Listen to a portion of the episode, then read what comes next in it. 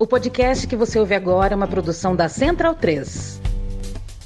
93, Campeonato Brasileiro. Neste sábado, a galera Santista vai até Belo Horizonte mostrar toda a força do futebol paulista.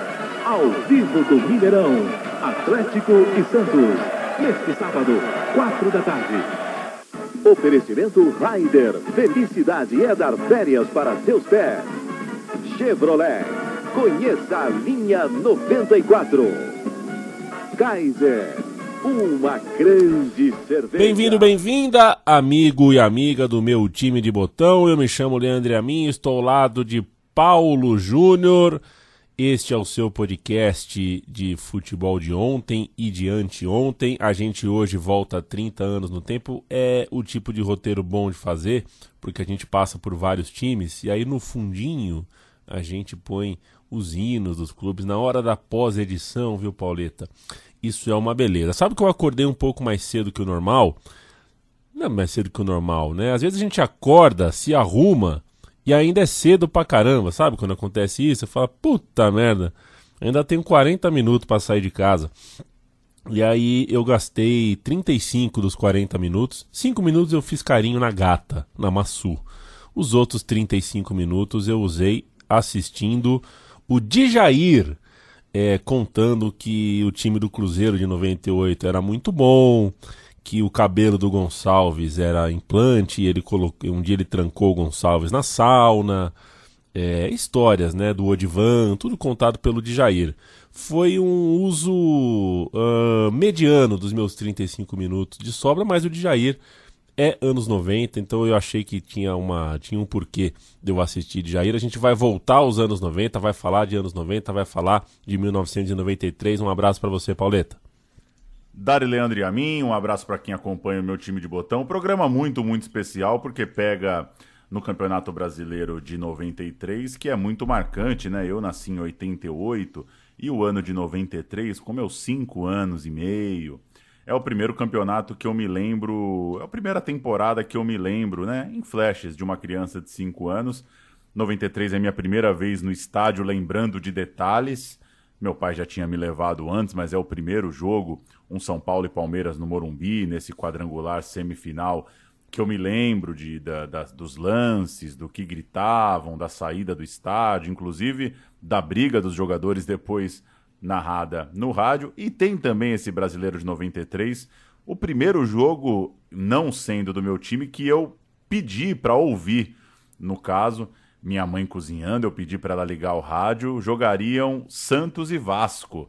Santos e Vasco eu acompanhei com meu álbum na mão, minha mãe fazendo o arroz feijão e o rádio transmitindo Santos e Vasco. Naquele dia, Dona Sandra acho que sacou que o moleque era febrão mesmo ele pediu para ouvir Santos e Vasco com 5 anos e pouco. Então a gente vai voltar 30 anos para fechar essa temporada 2023 do meu time de botão com histórias do Brasileirão de 93, um campeonato que é fixado no segundo semestre. Foi assim que ele seguiu correndo ali pelos anos 90, mas com um regulamento todo cagado, cheio de controvérsia, de polêmica e vários, vários grandes jogos. Era muita gente boa de bola jogando aqui no Brasil. Uma enorme surpresa na decisão, o Vitória, um enorme time campeão, uma verdadeira seleção montada pelo Palmeiras e muitos craques espalhados pelo país que, paralelamente, a gente vai passar por isso também, ganhava Libertadores e ganhava o mundo com o São Paulo e, claro, se preparava aos trancos e barrancos, né? Preparação para a Copa do Mundo não é sempre uma Brastemp, quase nunca é uma Brastemp. Se preparava aos trancos e barrancos, essa turma que a gente vai ouvir aqui hoje, para ali na frente ganhar o tetracampeonato do mundo nos Estados Unidos. Escolhi para abrir, Leandro e a mim, o gol que marca o título do Flamengo em 92, título contra o Botafogo. O gol, acho que marca bem essa campanha, o gol do Júnior, vai narrar Zé Carlos Araújo, o garotinho. Carreira, garotinho! Júnior e Zinho colocados quase na minha da grande área. Essa galera do Mengão quer o gol, bateu Júnior e gol!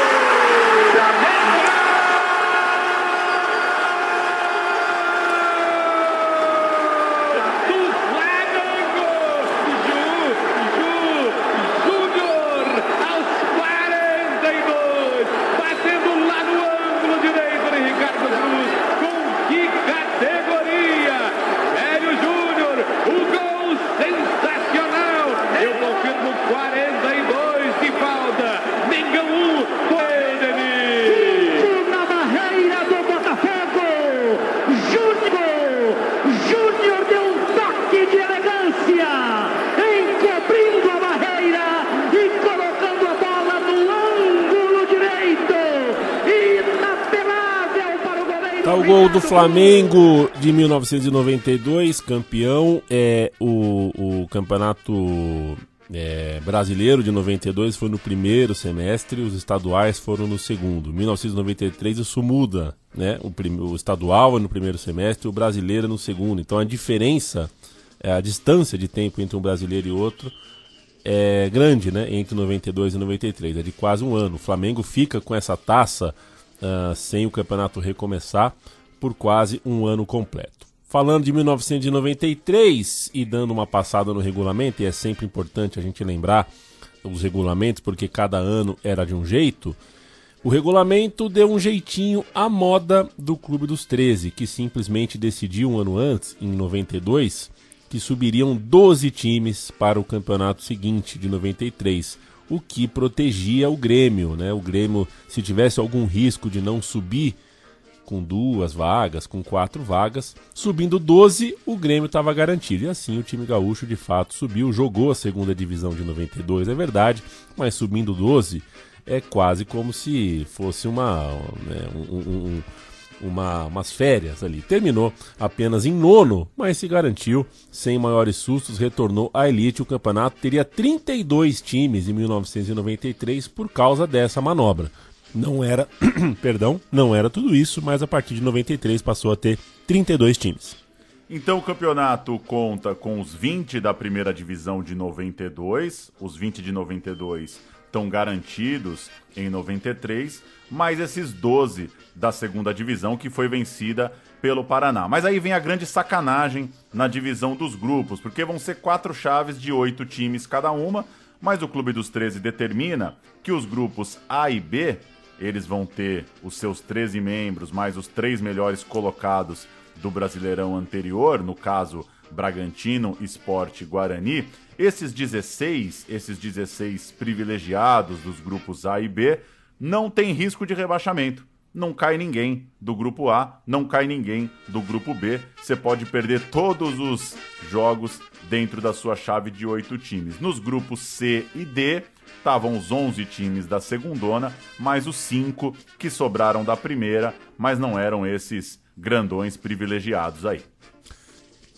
Eu sou um pouco mais velho que você, né, Paulo? É, e me recordo, mano, inclusive um abraço pro Gabriel Brito. Dale Gabri, a gente já estudava junto no Colégio Semente. Eu me recordo da gente com um álbum de figurinhas desse campeonato, é, conversando sobre o regulamento. Ele, sempre mais sagaz do que eu, me explicou a parada do grupo C e D. Me recordo, é, não com muita clareza, mas me recordo da gente sentado na sala de aula, assim, na verdade olhando o álbum, não a cartilha pipoca, escrita por Paulo Nunes de Almeida, que era, enfim, o nosso material pedagógico principal era a cartilha pipoca. Acho que o nome do cara era Paulo Nunes de Almeida e o Gabriel, ou o Pauleta, é, partiu para os pontos corridos, cara. Ele começou a fazer por conta própria as páginas do livro e terminou o livro. A gente não estava nem perto do fim do ano letivo, ele já tinha feito todos os exercícios é, da cartilha pipoca. O Gabriel é um monstro sagrado. Nos grupos A e B, passavam três e não caía ninguém. Portanto, se você está no grupo A e no grupo B, não fica preocupado com rebaixamento, não vai cair. Já é uma sacanagem suficiente, né? Nos grupos C e D passavam só dois, ou seja, um time a menos em cada grupo passava de fase, para jogar um mata-mata entre eles, então ainda não estavam no filezão, e caíam quatro de cada chave. Ou seja, o Grêmio, que foi nono da Série B anterior, tinha três chances de avançar, né? tinha estava no grupo com três vagas e nenhuma chance de rebaixamento.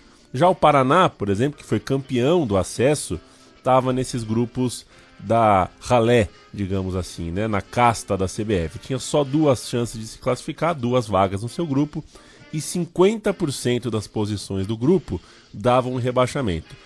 É, sacanagem é a palavra adequada para falar sobre essa distribuição de grupos. Paulo.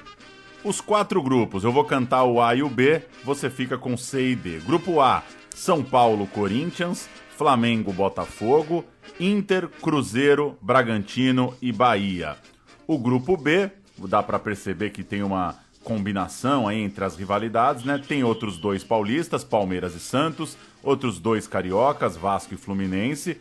O Inter tá no A, o Grêmio tá no B, Cruzeiro tá no A, o Galo tá no B. No grupo B ainda estão Guarani e Sport Recife.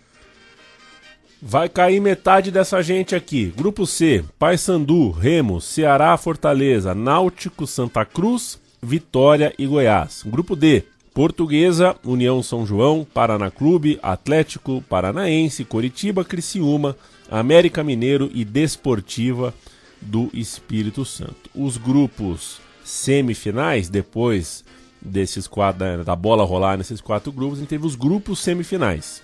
Corinthians, Santos e Flamengo se juntaram ao Vitória, que foi a final. Esse é um grupo. Palmeiras, São Paulo e Guarani receberam um remo. É, o Palmeiras ganhou esse grupo. Por isso, Palmeiras e Vitória fizeram a grande decisão. Então é isso. Do grupo A e B, seis vagas no, nos grupos semifinais. E dos grupos C e D, só uma vaga uh, em cada grupo. Vamos girar os campeões pelo Brasil para mostrar quem estava bem na fita, começando com a grande conquista, o grande jogo daquele primeiro semestre, né? Daquela primeira parte da temporada. Galvão Bueno vai narrar o gol de Miller. O São Paulo meteu um monte na final da Libertadores para depois ser campeão contra a Universidade Católica. Vamos ouvir. É porque na próxima quarta-feira o Milan decide o título europeu com o Olympique de Marseille. E o vencedor da Libertadores, você sabe, joga com o vencedor do Campeonato Europeu de Clubes Campeões a partida de Tóquio. O Tele tão combatido, o Tele tão criticado, o Tele às vezes tão injustiçado. Mestre Tele, você aí no banco. É, se enche de orgulho ao ouvir a torcida gritar: olê, olê, olê, Tele, Tele, Tele. E lá vem São Paulo. Olha o Miller partindo, corte feito. Ainda sobra do Miller. Bateu direto. Gol!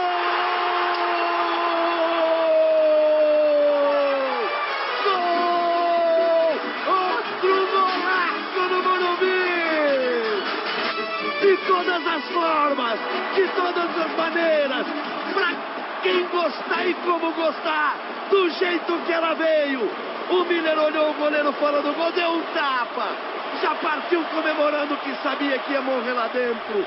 É o quinto gol do São Paulo. E aí a edição de agosto da revista Placar, né, Leandro, tradicional, dedicada aos campeões do semestre, se rendia a esse São Paulo, né? Abre aspas. Pela segunda vez consecutiva, Raí e companhia assombram a América e com um futebol genial fazem do tricolor o primeiro brasileiro bi da Libertadores depois do Santos de Pelé. Fecha aspas, de fato, havia tudo para celebrar a equipe do Tele Santana, atual campeã do mundo, fazendo 5 a 1 para cima da Católica em plena final de Copa. Isso depois de fazer 4 a 0 no Newell's nas oitavas, passar com autoridade pelo Flamengo, depois passou pelo Cerro Portenho, esse sim um confronto um pouco mais apertado. A final do Mundial estava lá para 12 de dezembro, ou seja, ia bater com a reta final do Campeonato Brasileiro. O Cruzeiro também vinha de coisa grande. A Copa do Brasil, diante de 70 mil torcedores e contra o forte time do Grêmio no Mineirão, foi conquistada. Eram 26 anos sem nenhuma conquista nacional, era bastante tempo, portanto, desde o time de 66, né, o time que tinha o Tostão é, e o Dirceu Lopes comandando é, um elenco muito forte para além da dupla de craques. Destaque para o campeão paulista, o Palmeiras, que tinha uma parceria recém-criada com a Parmalat, né, e montou um timaço, inflacionou o mercado, saiu de uma fila de quase 17 anos, goleando o Corinthians 4 a 0 na decisão. E no Rio de Janeiro teve o bicampeonato carioca do Vasco, né? O Vasco que tinha Valdir Bigode, Bismarck, era o principal time do Rio de Janeiro naquele momento. O título do Grêmio no Rio Grande do Sul foi o título do Grêmio do Denner, né?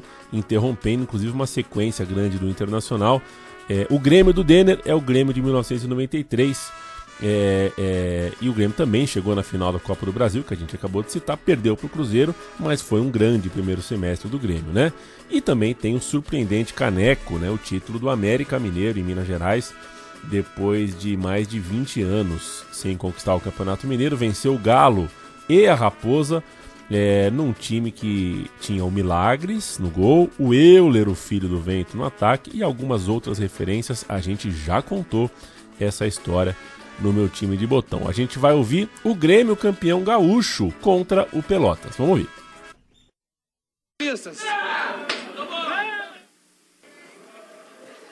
Não eram muitos. Afinal, com tanto frio, para andar com a camiseta do Clube do Coração só por cima do abrigo ou por baixo da jaqueta.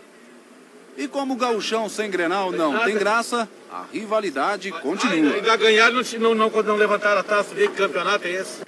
Nós vamos pegar domingo agora no Olímpico aqui, ó, em cima deles. Domingo. Ah. Ainda da bola aí o número 10 da equipe do Pelotas. Este é o Sidney, virou bem Eduardo Reiser antes que Luiz Carlos Gaúcho. Chegou na jogada, segurou firme. Pingo. Colocou na área do Pelotas. Tá chegando o Jamir, uma bomba! Jamir chegou de trás. Na entrada da área, deu uma bomba, colocou a bola pela linha de fundo. Seguindo nosso giro pré-brasileirão, no Bahia, na Bahia, deu Bahia. 22 gols do artilheiro Marcelo Ramos e as boas defesas do histórico goleiro Rodolfo Rodrigues. O Bahia ganhou todos os turnos, superou o Vitória da turma que a gente vai falar mais adiante, o Vitória de Dida, de Rodrigo, de Alex Alves e companhia. Havia ainda uma referência na época e nessa edição especial da Placar, a seleção brasileira campeã do mundo sub-20. O Brasil ganhou de Gana em março de 93 com o seguinte time: Dida, Bruno Carvalho, Gelson, Juarez e Hermes, Pereira, depois Caico na final, Marcelinho e Ian, KT, Adriano, depois Argel e Gian, o técnico Júlio César Leal Júnior. É interessante como tenho a impressão que o, o Mundial Sub-20 ele era. É, é, é, era um pouco mais valorizado no ponto de vista da valorização ali dos jogadores. Hoje, com os meninos lá fora desde muito cedo, mudou um pouco a importância, mas me lembro bem, né, ali no início dos anos 90, como tinha essa, esse carimbo, né? Campeão de novos, campeão júnior, campeão sub-20, nessa turma toda. O campeonato cearense de 93 terminou só em agosto, deu o Ceará campeão e o pernambucano, que inclusive foi ignorado pela revista Placar, ficou com o Santa Cruz. Isso no final de julho. Né? O Santa Cruz ganhou do Náutico na, na finalíssima por 2 a 1 Um jogo, inclusive, com é, é, assim, o estádio colapsando de tão lotado que estava. Vale citar ainda que o Flamengo era o atual campeão brasileiro, como a gente ouviu agora há pouco o Júnior fazer o gol e que o futebol paulista vinha em um momento de muita força. Então, era preciso considerar, para além de Santos, Guarani, Portuguesa, Bragantino é, e União São João, é, são times importantes, né? A gente tem uma força aí para não ser desprezada. Não está jogando final de estadual, não está realmente aparecendo nessa primeira parte do ano, mas são times que estão prontinhos para incomodar. Vamos rolar a bola, Pauleta?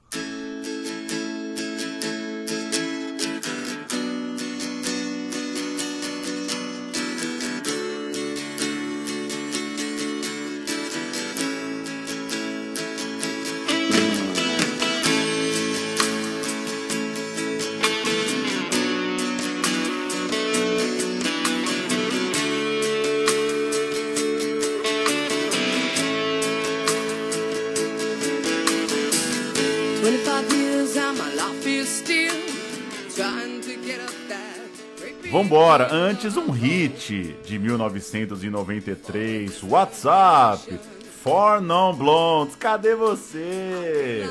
Fazia tempo que eu não ouvia essa bela canção. Solta aí.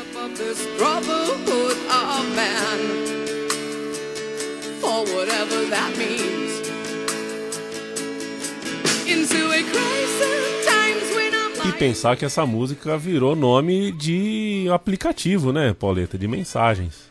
Tudo já foi inventado. É, WhatsApp. Não, não tem mais o que fazer. Esse Vamos disco é começar... é bom, viu, Pauleta? Ah, é? Esse disco é bom. É, é, não é só essa música, não. O disco é bom. Bom. Bom, beleza. Vou, vou dar uma chance. Começar o giro das histórias do Campeonato Brasileiro de 93 com o Corinthians, que teve um bonde do Mojimirim desembarcando lá no Parque São Jorge. A boa campanha do Mojimirim no Paulistão de 93, um sétimo lugar bem honesto, é, naquele, naquela longa tabela de 30 jogos, era uma, era uma campanha interessante, rendeu um passo maior à carreira de um quarteto. O lateral Admilson e o meia Valber foram contratados em definitivo, enquanto o ponta de lança Leto e o atacante Rivaldo chegaram por empréstimo. Eles foram titulares do time do Nelsinho Batista já no Rio São Paulo em julho, quando o Corinthians perdeu a final para o Palmeiras, a final já no começo de agosto, dois clássicos, né, na final do Paulista, na sequência na final do Rio São Paulo. Por conta do carrossel caipira do Mojimirim, a imprensa inclusive às vezes chamava o time de carrossel corintiano. Era como se o Timão tentasse importar a movimentação, o jogo insinuante dessa turma que fez bonito jogando pelo time do interior. Por aqueles dias, né, Paulo, curiosamente o Mojimirim, que era treinado pelo Vadão, vencia a Copa Ricardo Teixeira, o que de alguma forma é, renderia ao Mojimirim lá na frente uma vaga na Série B do Brasileirão de 94. É um desses torneios penduricalhos que a gente às vezes esquece que existiu. É que, como não teve segundo em 93, depois de todo esse rebu que foi em 92, põe 12 times para subir para a primeira divisão, 93 não teve segundona. E aí rolou um tipo de. uma espécie de super eliminatória é, regionalizada pelo Brasil que definiu 15 times. Esses 15 times jogariam o acesso do ano seguinte. É, são eles: América Paulista e Ponte Preta, Americano e Bangu, Juventude e Londrina, Barra do Garça Tunaluso, Motoclube, América de Natal e CRB, Central de Caruaru e Sergipe, Goiatuba e Tiradentes do Distrito Federal, além do Mojimirim. Gol do Rivaldo pelo Mojimirim. Que beleza, hein? Bom Paulistão do Mojimirim 93.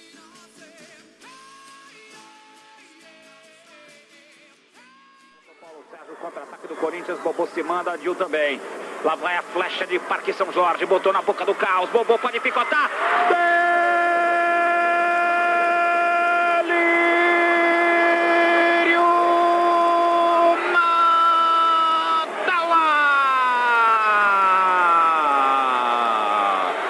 Bobô! Com a e tudo picotou o cartão do Mogi, tá no cartaz! Luiz Carlos executou, Rivaldo.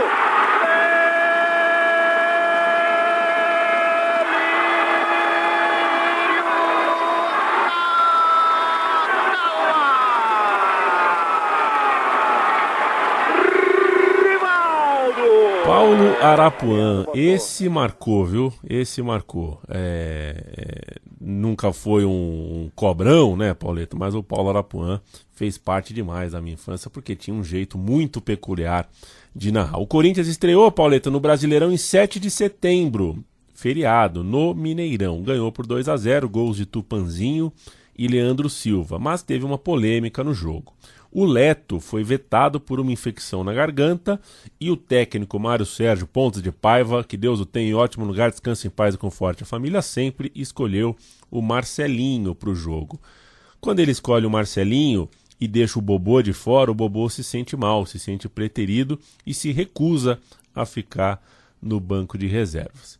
O Bobô, que, né, campeão brasileiro em 98, depois tinha jogado no São Paulo, estava tentando uh, conquistar espaço nesse Corinthians e começou assim, começou mal. Vou cantar uh, o. Peraí, eu, eu vou o cantar Cruzeiro. o Cruzeiro, né? Vou cantar o Cruzeiro. Paulo César no gol. Paulo Roberto, Célio Lúcio, Luizinho e o monstro Nonato. Ademir, Douglas, Luiz Fernando Flores e Marco Antônio Boiadeiro, dois meias com nomes triplos. Ronaldo, um menino, e Roberto Gaúcho, técnico Carlos Roberto Silva. O Corinthians de Hugo, outra contratação pós-Paulistão. Leandro, Marcelo, Henrique e Admilson. Zé Elias, depois Embu, Ezequiel, Marcelinho, Paulista, no caso, depois Elias e Tupanzinho. Valber e Rivaldo, a dupla do interior, era titular do time, técnico Mário Sérgio. O Corinthians embalou e ganhou o grupo de forma invicta, 10 vitórias e 4 empates nesses 14 jogos num grupo de 8. Naquela primeira fase, o Rivaldo fez 8 gols, o que é um número bem interessante, nada mal para quem tem 21 anos e está numa primeira maior experiência, digamos assim, numa responsabilidade ali de uma grande camisa jogando na elite do Brasileirão, inclusive às vezes jogando bem avançado mesmo, como nessa escalação aí da estreia. Depois a gente vai ver também o Rivaldo fazendo dupla com o Viola. Corinthians foi primeiro com 24 pontos, São Paulo, que a gente vai falar mais adiante, 17 pontos, e o Flamengo, terceiro, que vai ser o próximo time para ser tratado aqui, 16 pontos. Corinthians 1, Flamengo 0, gol do Rivaldo, num dia em que a torcida do Corinthians pedia para o Casagrande voltar. É isso mesmo, o Casagrande estava de volta para o Brasil, mas para jogar no Flamengo. muito tempo, Casagrande enfrentava seu ex-clube. Henrique não deixou um centímetro para Casagrande. Às vezes chegou até a exagerar na marcação. Quando deixou o Casagrande, foi para salvar um gol em cima da linha, depois da cabeçada de Marquinhos.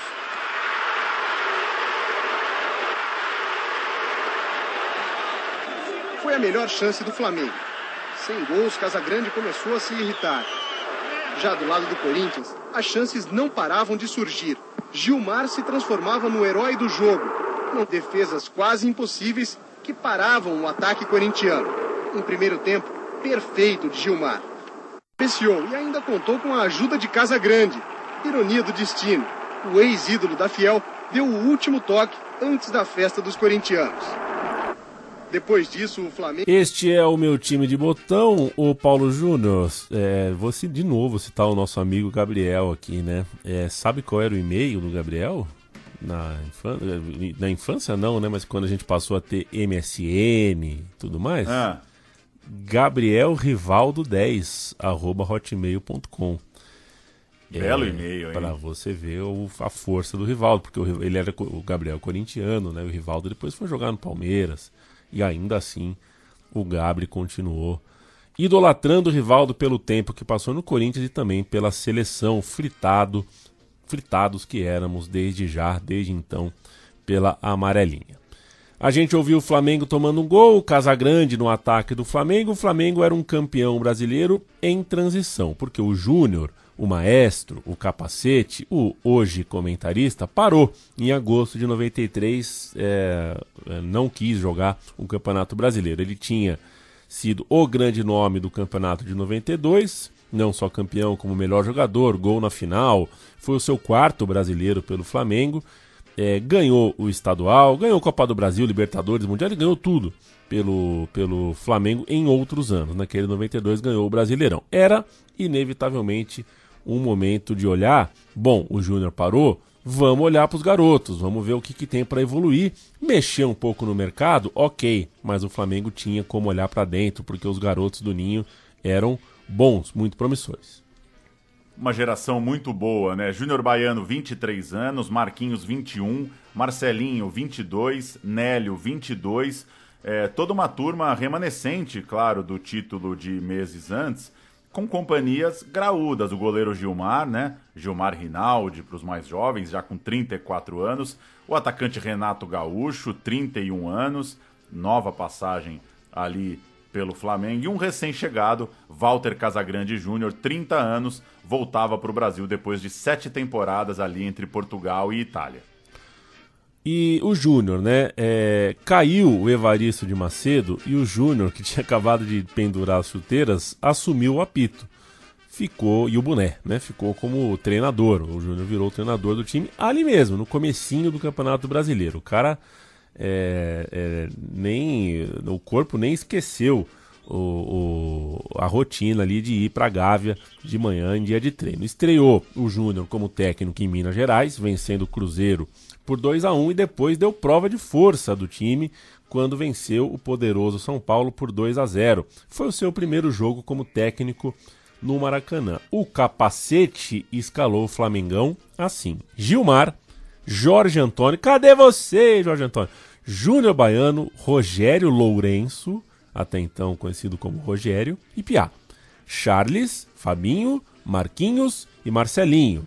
Casagrande, depois Magno e Edu Lima, o rei do Beira Rio, Edu Lima, depois Rodrigo, técnico Júnior. O São Paulo de Zete, Valberdinho e Ronaldão, Jura, depois KT, Goiano, depois Cerezo, Cafu, Palinha e Leonardo, Valdeir e Matosas, que coisa! É. Sir Tele Santana. Vamos ouvir 2 a 0 num frangaço, frangaço do Zete. Esse é o frango frango. O goleiro vai encaixar, a bola passa debaixo das pernas e o operador de áudio já solta o glu glu glu glu. É o frangaço, frangaço clássico. Vamos ouvir. Desafio entre Tele Santana e Júnior. Ninguém duvidava que Flamengo e São Paulo seria um jogão. Agora, o que ninguém esperava era que o Flamengo se mandaria pro ataque, imprensando o campeão do mundo. Era o toque pessoal de Júnior, num futebol ofensivo, bonito e que dava certo. Marcelinho levanta para Casa Grande colocar com tranquilidade. 1 a 0 Flamengo. E a pressão aumenta ainda mais. As falhas da defesa do São Paulo deixam Tele de pé. Mas de chorar mesmo foi o frango de Zete. Edu Lima chutou fraco e que vergonha. 2 a 0 Flamengo. Mas nada de acomodação. O Flamengo atacava sem parar. Com Edu Lima, com Casagrande e o Tele desesperado, reclamando e contando os minutos até o final do primeiro tempo. Mas esse placar de 2 a 0 está longe de definir a partida. No segundo tempo tudo pode mudar, até porque do lado de fora do campo estão dois mestres, Júnior e Tele Santana. Valdeir ou Matossas, Paulo? Valdeir. De Jair ou Luiz Carlos Goiano? Goiano.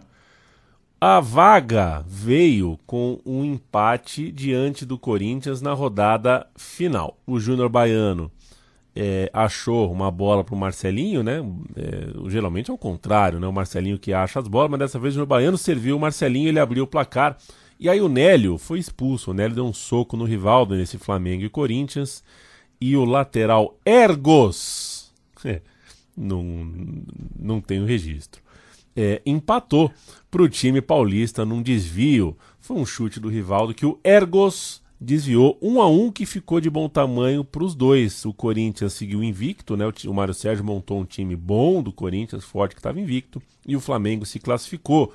Esse Flamengo em transição, dos garotos, com o Júnior chegando de técnico, se classificou pendurado nesse pontinho. Ergos Couto. É, o último registro é dando aulas no Instituto de Ciências da Educação da Universidade Federal do Oeste do Pará, em Santarém. Maestro, hein? Maestro. Maestro. Meteu essa bola é, na caixa e virou mestre na Federal. É nome Vamos de maestro. Passar... É nome de maestro. Vamos passar pelo Santos, porque o artilheiro do campeonato veio da Vila Belmiro. As duas principais novidades do Santos eram na defesa. O goleiro Veloso, de 24 anos, era considerado uma boa revelação do Palmeiras e tentava recuperar uma boa forma, um bom momento emprestado ao Santos depois de ser emprestado para o União São João. Era uma nova tentativa do Palmeiras de dar rodagem para o seu goleiro. E o zagueiro Ricardo Rocha, esse sim, nome consagrado, voltando do Real Madrid, surgia como uma liderança gigante para a linha de trás. Há um ano de ser convocado para a Copa do Mundo dos Estados Unidos em 94, era um senhor reforço para o Santos, né? Abriu um brasileirão com Ricardo Rocha na zaga. A campanha foi boa no grupo B.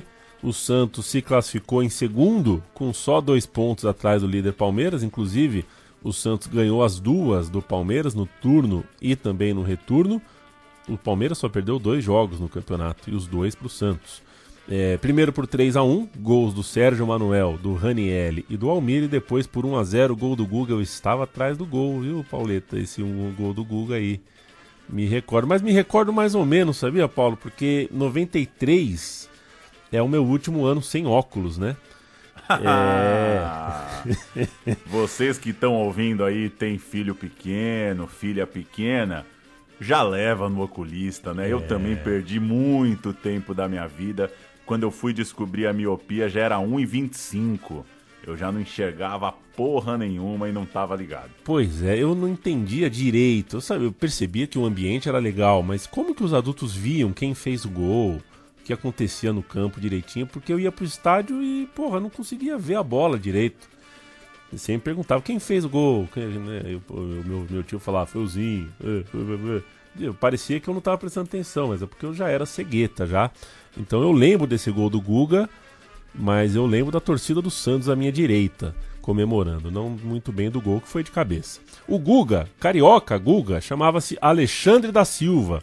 Já tinha 29 anos é, naquele campeonato. Foi contratado um ano antes, em 92, depois de um bom campeonato paulista defendendo a Inter de Limeira. E ganhou mais importância em 93, porque o Paulinho McLaren, que hoje seria Paulinho Red Bull, foi jogar em Portugal, foi jogar no Porto. O Guga correspondeu, pô, Paulinho Benetton ia ser legal, né? Mais dois aninhos seria Paulinho Benetton. O Guga correspondeu, virou é, é, o camisa 9 do Santos com 10 gols na primeira fase e bateu o artilheiro do campeonato com 14, o Guga Matador. O jogo que o Santos mostrou que estava disposto a brigar é, veio é, nesse 1 a 0 em cima do Palmeiras, Parque Antártica uh, abarrotado, né? Foi um jogo de noite, 11 de novembro de 1993. Eu vou cantar o Palmeiras e o Paulo canta o Santos. Sérgio, Cláudio, depois Saulo, Antônio Carlos, Kleber e Roberto Carlos, César Sampaio, Mazinhozinho, Edilson, Edmundo e Evair, o time de cima. Entrou o Paulo Sérgio, também o técnico Lucha. E você não viu o Saulo entrando, né? Não vi. Até porque uma criança míope não é o Saulo que ela vai cravar, né? O Santos, que ganhou lá dentro, os relatos dão conta de 5 mil pessoas para fora do Parque Antártico. Eu não sei como é que conta quantos ficaram para fora, mas é. eu tô confiando na reportagem da época. O Palmeiras de. O Santos, desculpa, você cantou o Palmeiras. O Isso. Santos O de Veloso, né? Veloso, Índio, Júnior, Lula e Silva. Galo, até hoje aí, nos bastidores do Peixe, Axel e Darcy. Zé Renato, depois Márcio, que é o Márcio Grigio. Guga, artilheiro do campeonato, e Sérgio Manuel. O técnico era Pepe. A campanha começa com Antônio Lopes, mas o Santos depois segue com Pepe. Vamos ouvir o gol do Guga, Santos 1 a 0 lá dentro do Parque Antártica e treta no final do jogo. Estádio cheio, cheio, cheio. Vamos ouvir. Mas acabou agarrando firme Veloso. Quem diga que a salvação do Santos nesse Campeonato Brasileiro, sem dúvida alguma, foi passar para a segunda fase, já que existem salários de alguns jogadores atrasados.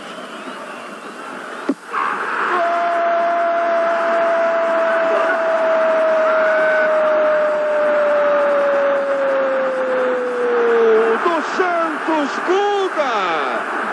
Um escanteio batido no primeiro pau, ele desviou diagonal de cabeça. Veja como foi.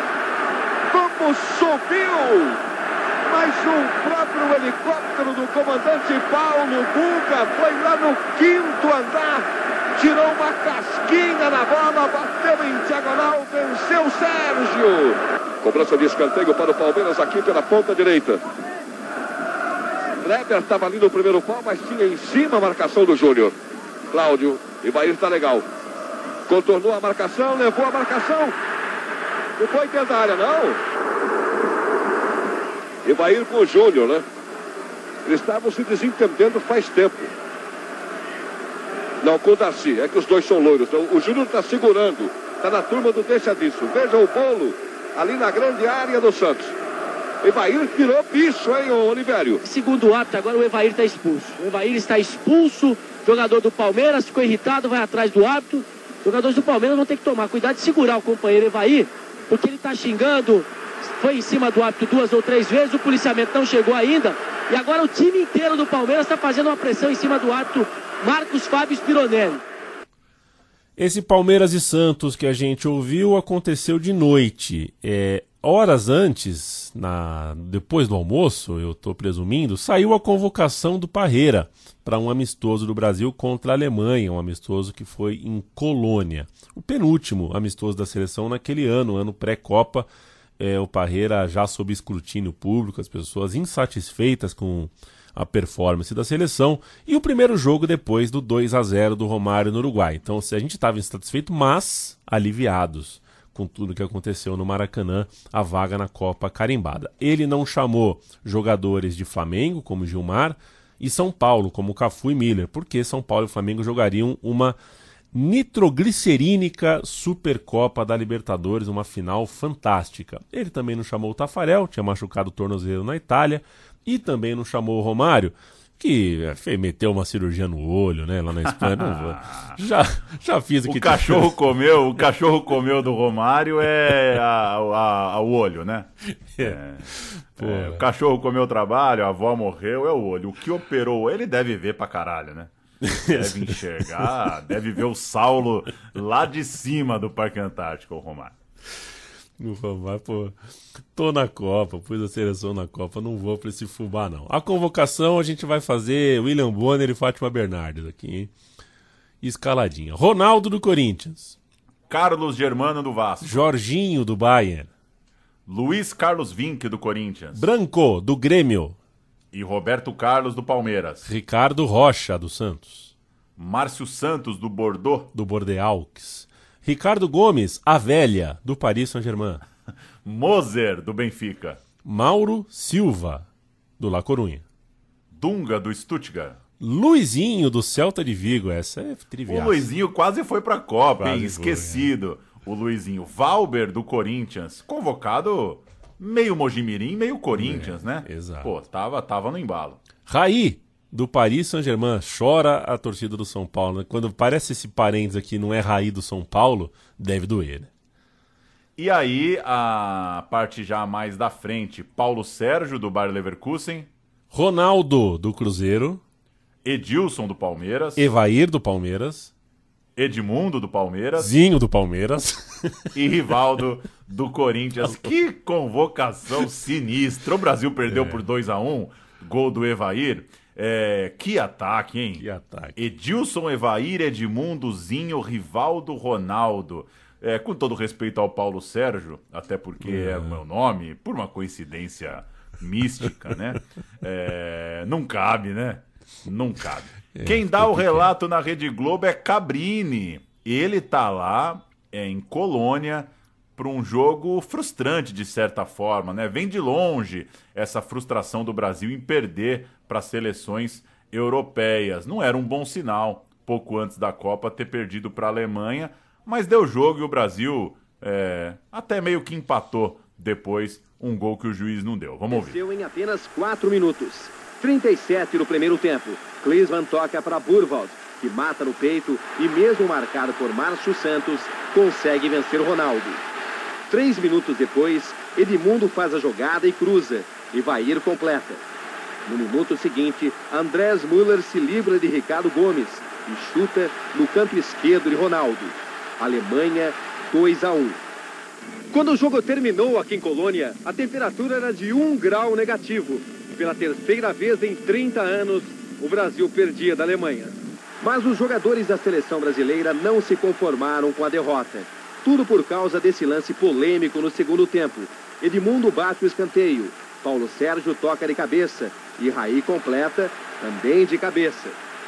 Os jogadores da seleção comemoram o empate, mas o juiz dinamarquês Dangar diz que não foi gol.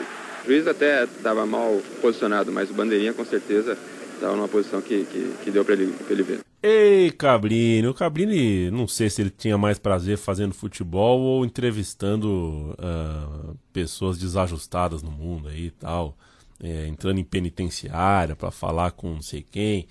Mas tinha isso, né? Tinha o Cabrini tinha o José Luiz da Atena, que para quem não se lembra, o da Atena ele fazia o patrocínio de uma, met, de uma fita métrica, né, chamada Starrend.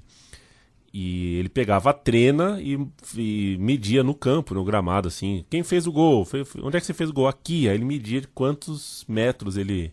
Uh, né, quantos metros do gol foi o gol.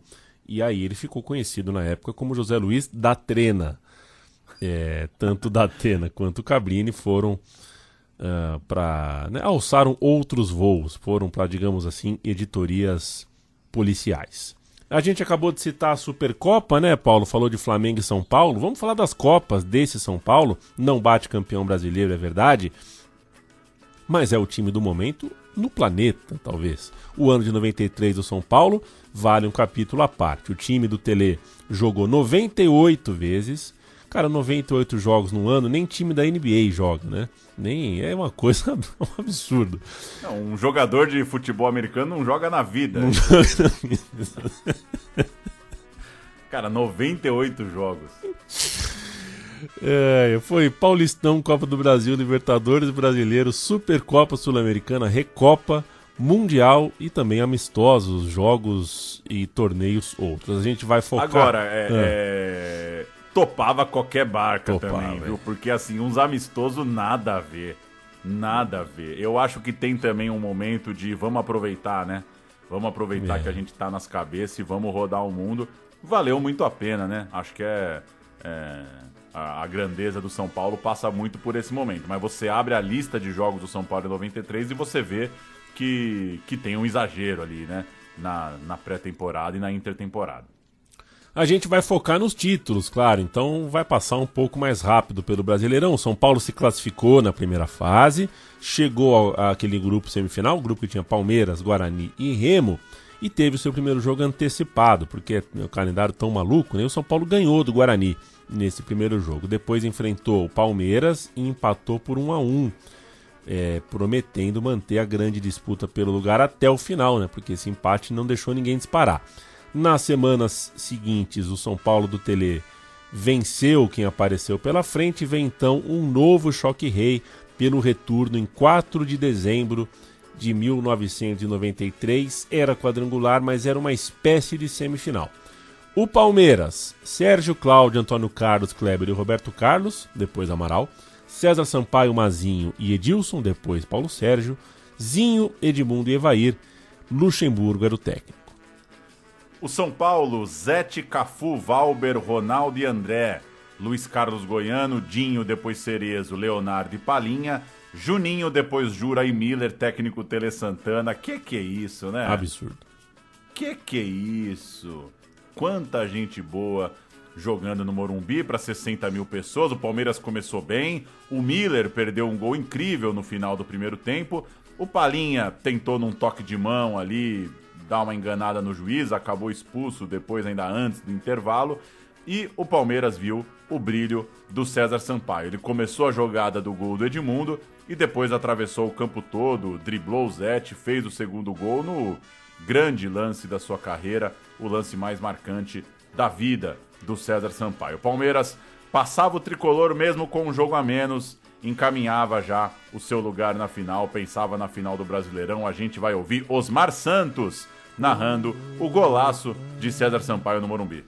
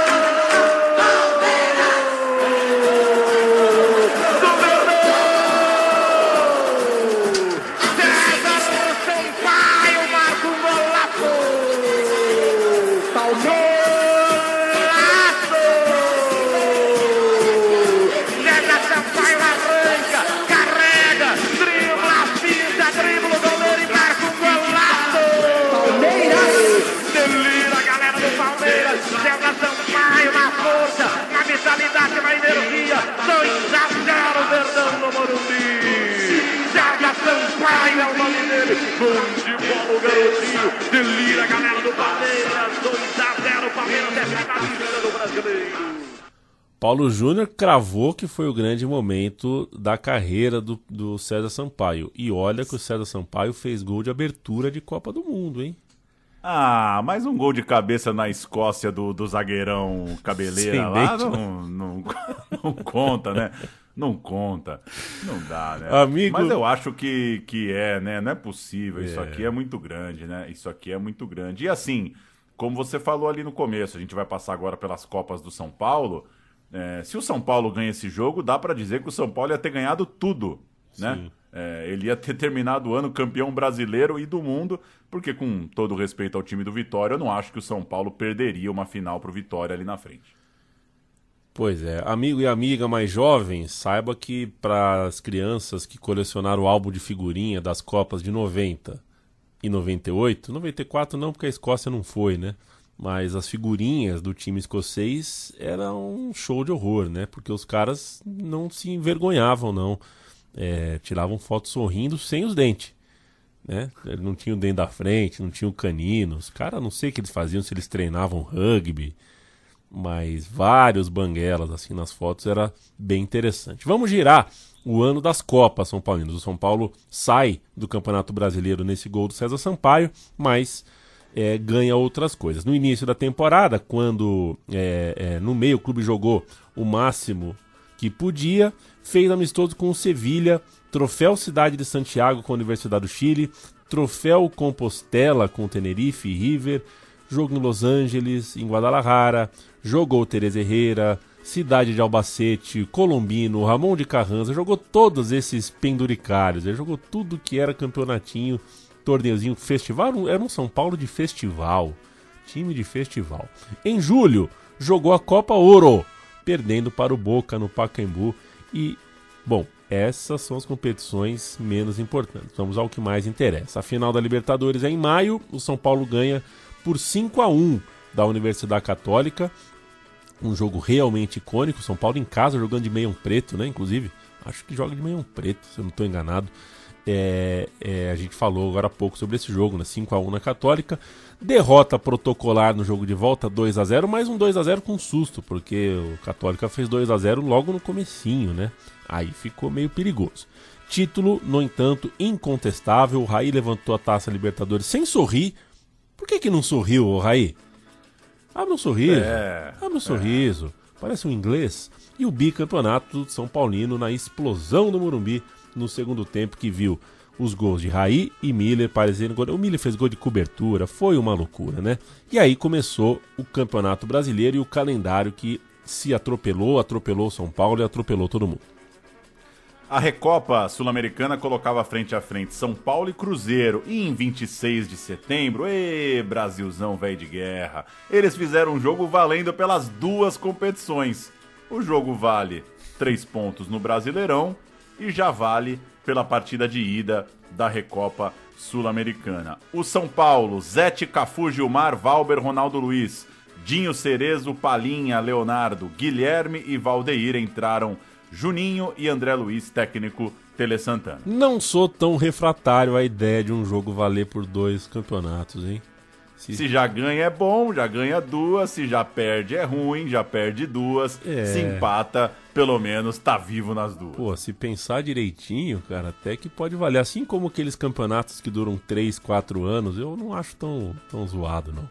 Olha o Cruzeiro. Sérgio, Paulo Roberto, Robson, Luizinho e Nonato.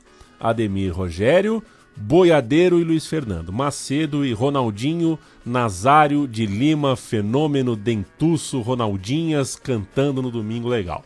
Entraram Douglas e Careca e o time era do Carlos Alberto Silva, que se manteve no cargo ao longo do ano. O jogo acabou 0 a 0 é, tal qual de dias, né, o mesmo placar de dias depois no Mineirão. E o título São Paulino veio então nos pênaltis. Paulo Roberto e Ronaldo erraram e o São Paulo em BH, no Mineirão, deu a volta olímpica. O Guilherme Mendes é repórter de campo. A gente vai ouvir o São Paulo campeão.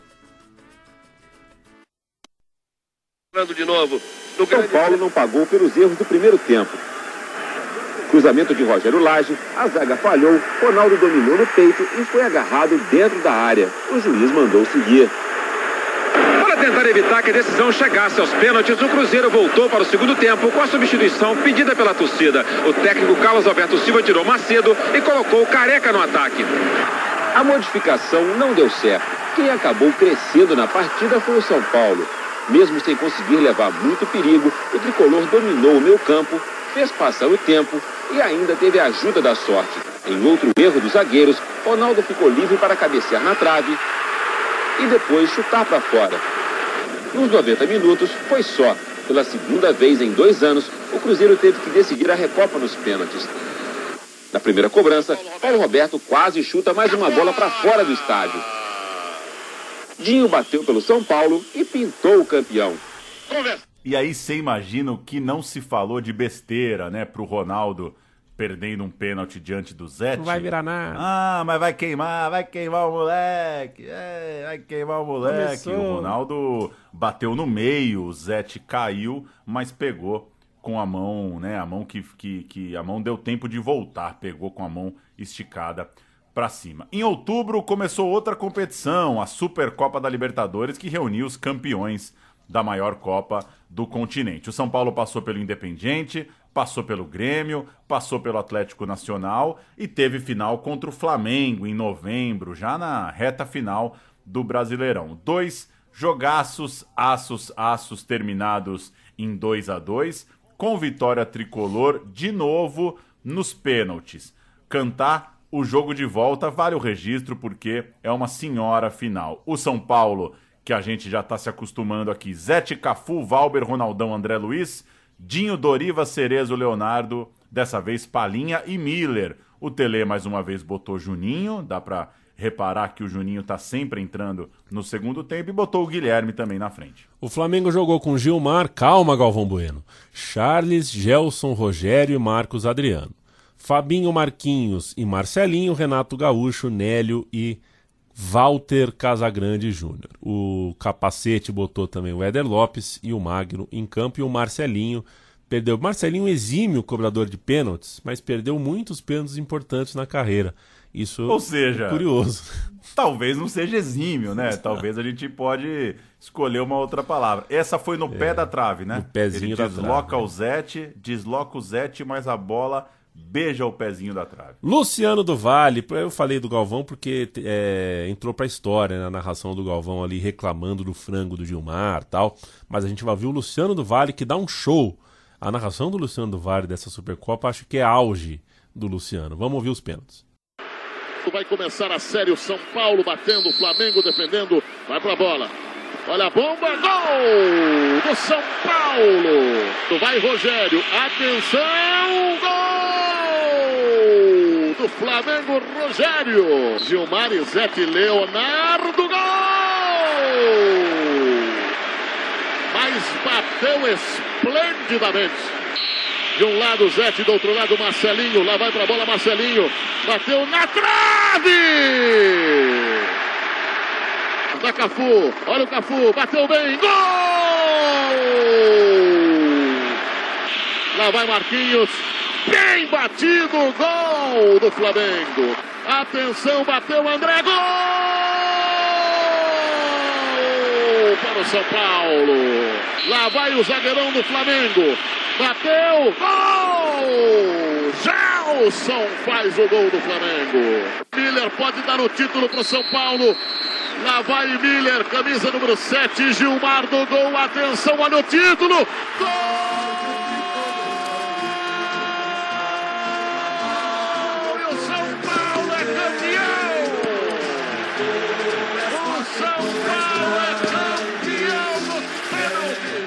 E a gente fecha esse bloco São Paulo com o jogo mais famoso de todos esses, claro. O time perdeu para o Palmeiras e foi para o Japão tentar ser bicampeão do mundo e o fez. O time é esse que ganhou a final do Flamengo, é, o Juninho, talismã do Tele, de novo entrando no segundo tempo. E o Milan é o Milan daqueles, né? Canta esse Milan aí, eu falei demais, canta esse Milan que é bonito, esse Milan é bonito. Rossi, chamado de palhaço pelo Miller depois do gol da- do título. Panucci, Baresi, Costa Curta e Maldini. Tá louco. Tá louco. Albertini, Dessailly, Donadoni e Massaro. Tá louco. Papan e Radutiu. Entraram Tassotti Cotovelo e Orlando, que eu imagino que seja o máximo Orlando, não sei. Técnico Fábio Capello, um time de almanaque impressionante esse time do Milan e impressionante também a temporada do São Paulo. É uma loucura pensar que o time ficou a uma vitória sobre o Palmeiras de ser também é, o provável, possível campeão brasileiro. O São Paulo de 93 é um dos maiores tesouros da história do futebol brasileiro. O Luciano do Vale vai narrar o gol do Miller, que ele narra e grita na cara do goleiro, marca mais ou menos sem querer e grita na cara do goleiro. Questo gol é per te, é, Buffone. Vamos ouvir.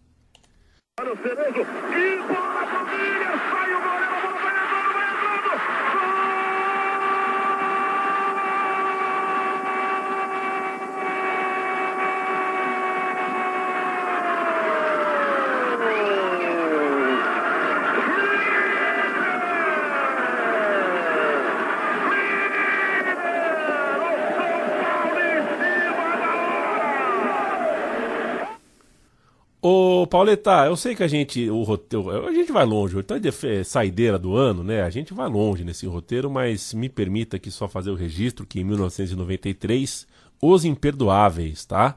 O Oscar ficou com Os Imperdoáveis, um faroeste que eu não gostei muito, mas ganhou. Ganhou inclusive de perfume de mulher, que se é verdade que não ganhou o Oscar de melhor filme, deu ao Al Pacino o prêmio de melhor ator, o Oscar de melhor ator. O Al Pacino venceu o Clint Eastwood, que era a estrela de Os Imperdoáveis, é, Robert Downey Jr., que fez de maneira magistral o Chaplin, e também venceu o Denzel Washington, que era indicado. Que isso! É, o Denzel Washington fez Malcolm X em 1993 e perdeu esse Oscar. Mas essa disputa de melhor ator É de o Milan, 93 é a escalação do Milan. Al Pacino, Clint Eastwood, Robert Downey Jr. e Denzel Washington. É, é, é a zaga do Milan. É a É, zaga o, do- é o manual do Oscar. Que coisa, hein?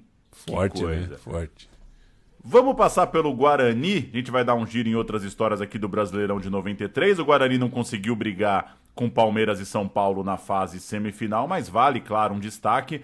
Consolidou Djalminha como um dos melhores jogadores do país e no ano seguinte seguiria em cima. O Guarani de 94 também é muito, muito legal, com Amoroso e Luizão brilhando. O time perdeu só dois jogos na primeira fase, mas na segunda não teve jeito, perdeu as quatro para os gigantes da capital. O Guarani perdeu as duas para o Palmeiras, perdeu as duas para o São Paulo, e aí ficou difícil de competir. De todo jeito, cumprindo tabela, tinha um Guarani e Remo. E o Guarani fez a grande goleada da temporada, 8 a 2 para cima do também já eliminado Remo. Remo que tinha Giovani, o Messias.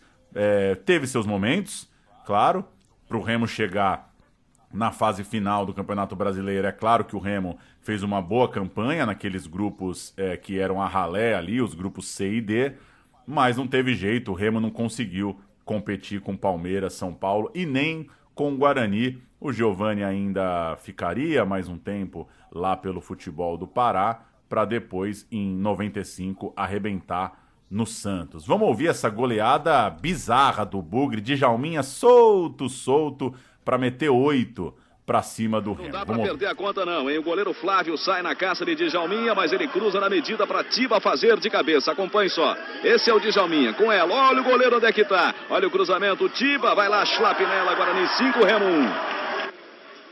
Segundo tempo, Djalminha cruza, Tiba ajeita e faz meia dúzia pro Guarani, um pro Remo.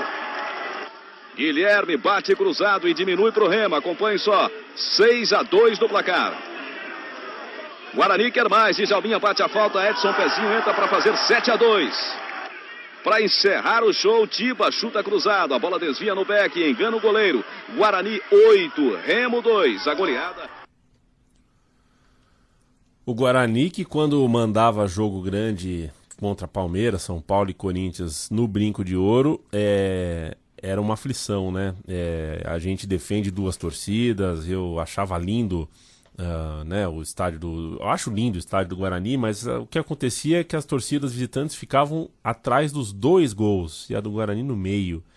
E nesse ano mesmo, 93, teve uma briga muito feia na arquibancada do, do, do, do Brinco de Ouro, porque para fazer o policiamento, a logística daquele. Né, da, da, da- daquele rolê. Teve jogo que o Corinthians pegou atrás dos dois gols e também uma parte do tobogã central ali, é, mas era sempre ok, perigoso, mas dava um ambiente pro jogo, viu? Jogo, jogo grande com o brinco Pois de é. ouro lotado era ambiente puro. Vamos falar de Remo, Paraná e Portuguesa. É, aproveitar, né, a gente acabou de falar do Remo, do Giovanni, e contar como foi esse playoff da, da- dos grupos relegados lá, né, dos grupos com menos espaço, os grupos C e D. Grupos que, em tese, tinham os times que não faziam parte da elite, pelo menos da pretensa elite, no rearranjo Mambembe do Campeonato Brasileiro. A portuguesa ganhou o grupo D e cruzou com o Remo. Eram campanhas bem parecidas. O time paulista foi a Belém. É, o jogo de ida foi em 7 de novembro. E o, a portuguesa voltou com 5 gols na sacola. Deu Remo 5 a 2. Pa, paulada pesada. Olha o Remo, Pauleta. Luiz Carlos Júnior, o grande Belterra.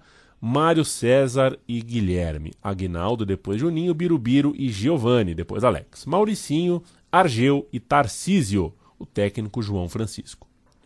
A portuguesa que tomou um saco lá em Belém. Márcio, Josias Geraldão Souza e Charles, depois Baiano, Capitão Fernando Paulinho Kobayashi, depois Luciano e Denner, Maurício e Betinho, bom time, bom time, da portuguesa, técnico delegado Antônio Lopes. Na volta, a portuguesa até começou bem, fez 2 a 0 logo no primeiro tempo, parecia que ia dar, mas parou por aí. O Remo avançava para os grupos semifinais, onde acabou sendo saco de pancadas. E só para explicar melhor a, a, saga do Giovanni, Giovanni era jogador da Tunaluso.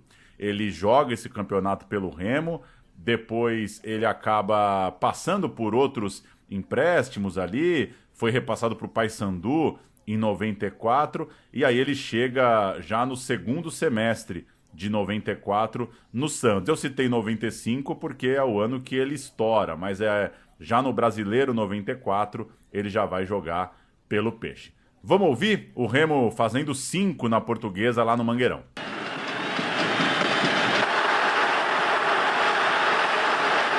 Tarcísio. Olha o lançamento, o lançamento é bom pro Ageu. Na grande área, cruzou. Falhou. Mauricinho.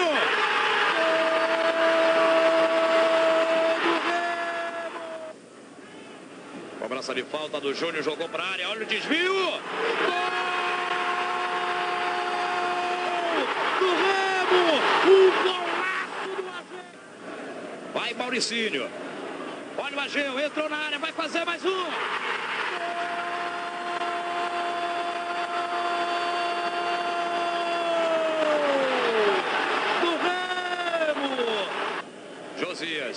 Cruzamento para a área, subiu o Denner. Sobrou para o Fernando. Portuguesa. Olha o gol. Gol da a falta não. Maurício. Bonita fita. Olha aqui. Denner entrando. Gol. Guilherme, ele pega bem daí. Mandou a bomba. Gol. Não tem ninguém para ajudar ele. Caprichou no cruzamento. Olha gol. No outro duelo, o Vitória, que tem a melhor campanha desses grupos de baixo, visitou o Paraná.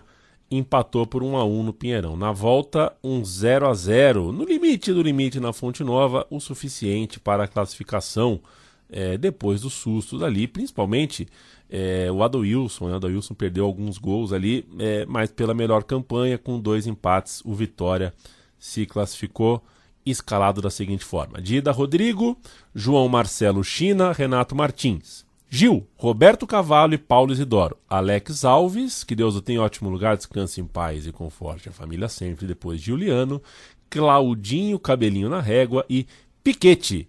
Cabelinho não na régua, mas cabelinho esvoaçante lindaço. Técnico Fito Neves, o cabelo do Piquete era bonito, viu? Era bom demais. O Paraná, eliminado. Regis, Roberval, Gralac, Marcão e Ednelson, Cássio, depois Tadeu, Ney, depois Cláudio e João Antônio, Vanderlei, Adoilson, que perdeu o gol que não podia perder, e Serginho, técnico burro com sorte, Levir Cupe. José Eduardo é o repórter 0 a 0 na Fonte Nova, lotada, lotada. O Vitória tinha a melhor média de público do Brasileirão, a torcida comprando a briga desse Vitória lá em Salvador.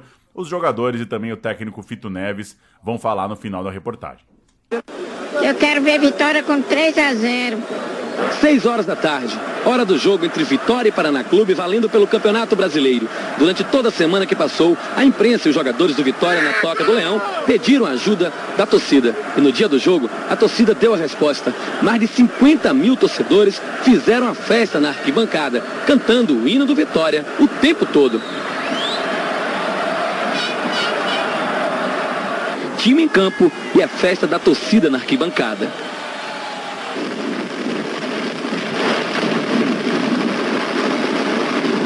Tudo muito bonito, mas o time não começa jogando do jeito que a torcida queria. O Vitória fica atrás. O Paraná. Por... É, calma! Valeu, torcida, João! Valeu! Valeu, valeu, valeu. Como que a torcida representou hoje? Representou muito. Time de... Piquete! No momento que a equipe não teve bem, ela empurrou. O empate foi dela. Se não tivesse acuado esse time aí, ia dar trabalho. Chileno! E parabéns à torcida aí. Vamos festejar junto essa passagem para outra fase. Ela foi paciente, ajudou no momento certo, no momento do sufoco que nós levamos aí. O Paraná não tinha nada a perder, partiu para cima no tudo ou nada. Nós merecíamos o apoio deles e eles hoje comprovaram que realmente estão conosco. Alegre para essa torcida, para esse povo que veio aqui, de 60 ou 70 mil pessoas, e nós não poderíamos realmente faltar com a nossa competência, e graças a Deus deu tudo certo, e é o Senhor do Bonfim que nos protegeu também.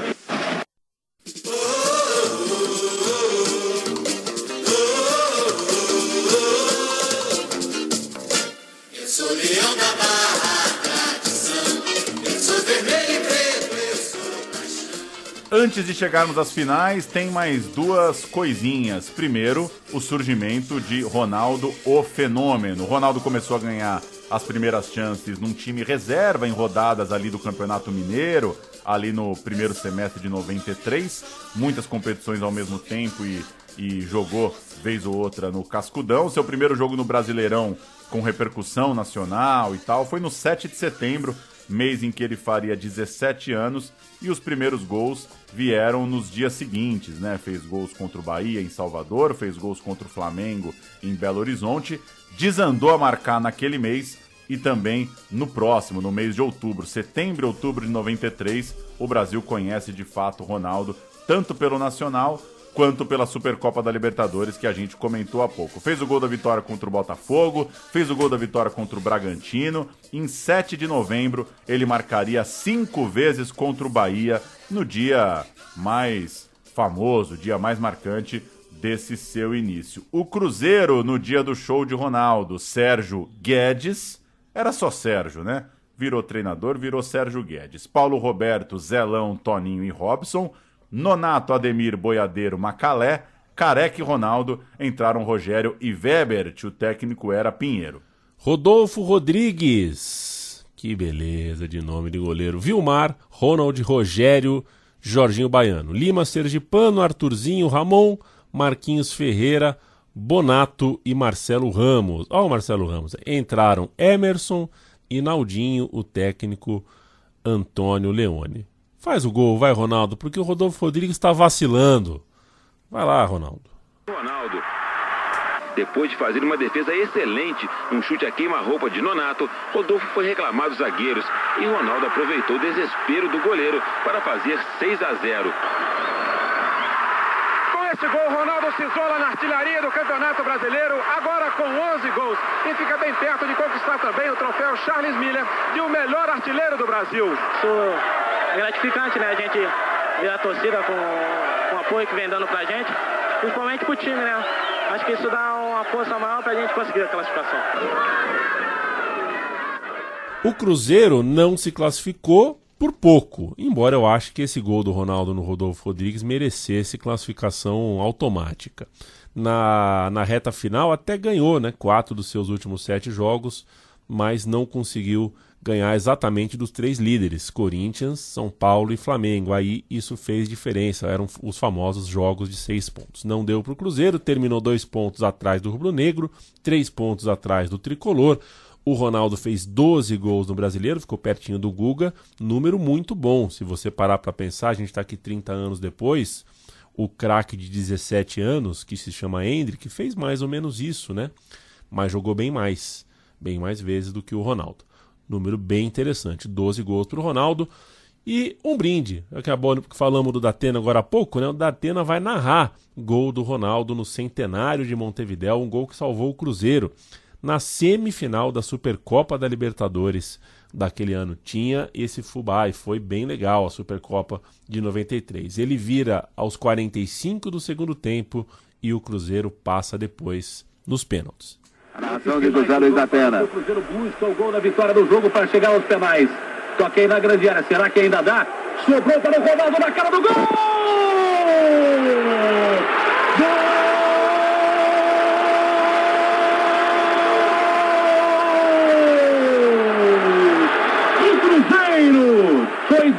Ronaldo para o Cruzeiro de Belo Horizonte. Nosso último registro antes da decisão é o América Mineiro, né? Contamos em maiores detalhes num programa recente sobre o Coelho, lançado também nesse 2023. O América terminou com 14 pontos no quinto lugar do grupo D e, como a gente contou no início, o rebaixado. O grupo C e o grupo D levavam à segunda divisão quatro times. Então, quinto, sexto, sétimo e oitavo caíam. Muita coisa, né? Metade da tabela de 16 iam cair oito, enquanto no A e B não caía ninguém. O América tinha sido 16 na classificação geral e, para ter uma ideia, com 14 pontos, ele fez muito mais pontos do que o Botafogo, por exemplo, que fez 6. O Atlético Mineiro fez 4 pontos na campanha. E o presidente americano, Magnus Lívio, resolveu bater de frente com a CBF.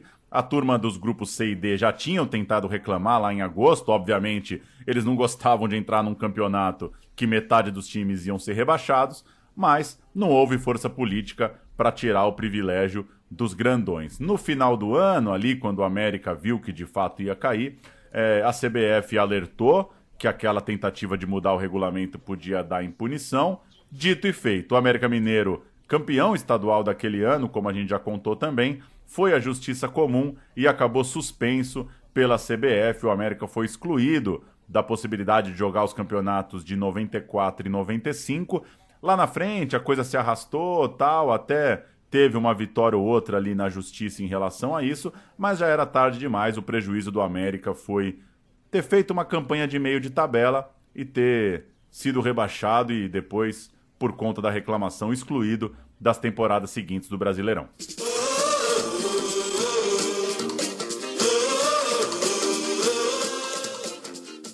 Com o hino do Vitória ao fundo, a gente fala deste finalista improvável. Vamos falar do Brinquedo Assassino. Não ganhou Oscar, né? O Brinquedo Assassino, mas estava estourando na época. É, Para abrir os trabalhos falando de Vitória, vai falar o Tino Marcos e depois o lateral direito Rodrigo vai explicar o apelido Brinquedo Assassino para Vitória. E os meninos do Vitória fizeram o time ganhar o apelido de Brinquedo Assassino. Há um ano e meio, o time não sabe o que é perder na Fonte Nova. E no que depender da fé baiana, o Palmeiras é um time marcado para perder. Brinquedo Assassino, você deve ter assistido Chuck. Brinquedo essa gente falava que ele parecia com Brinquedo Assassino. E aí ficou o Vitória naquela época, Brinquedo Assassino, Piquete estava muito bem, aí Brinquedo Assassino, mas era em relação ao Piquete, né? Porque era brinquedo assassino. Mas o Vitória naquele ano estava brincando de atropelar os, os times, né? Então a gente associava uma coisa com a outra e no final caía em cima disso. Brinquedo assassino, Vitória atropelando os outros times. Aí cabia, a gente dizia que era Piquete, que parecia com um brinquedo assassino. Não falava para ele que ele ficava puto, né?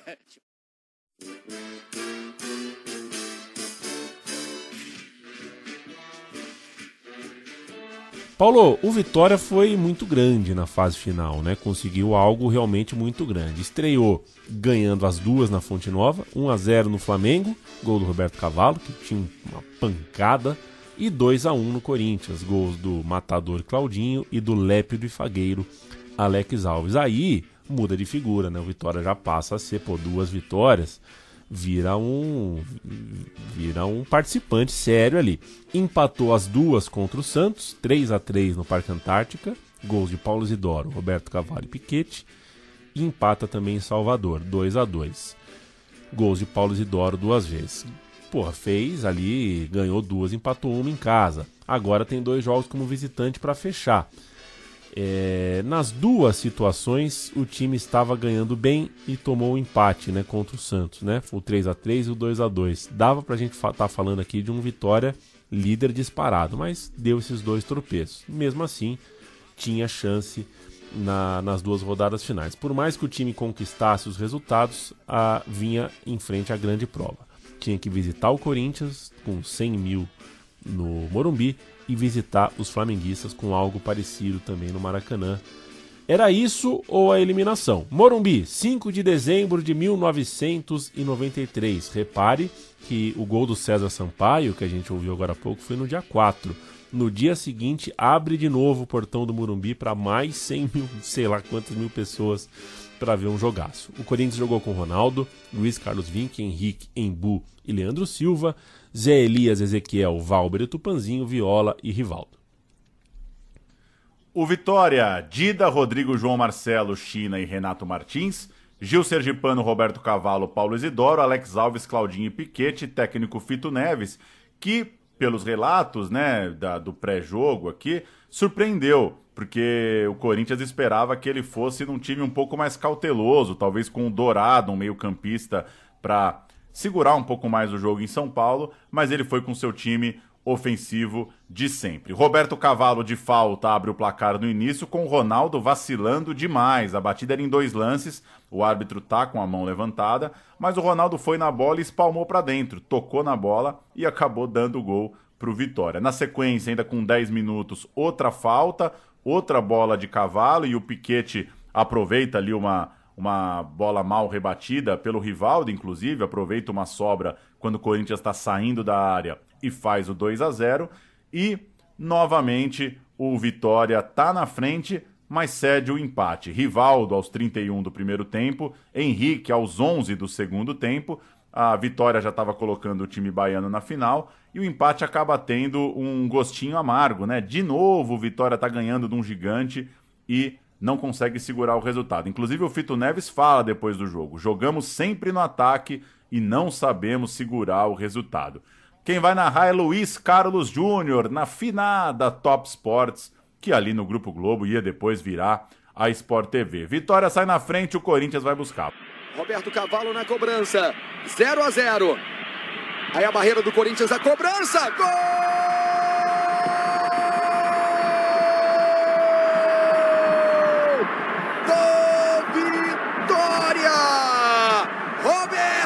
Cavalo numa cobrança fantástica, mandando no ângulo, sem defesa para Ronaldo. O Vitória sai na frente. Roberto Cavalo de falta. Que cobrança linda! Bu dividiu. Luiz Carlos Vinck toca pro alto. Rivaldo cabeceou para trás pro Piquete. Condição legal. Gol!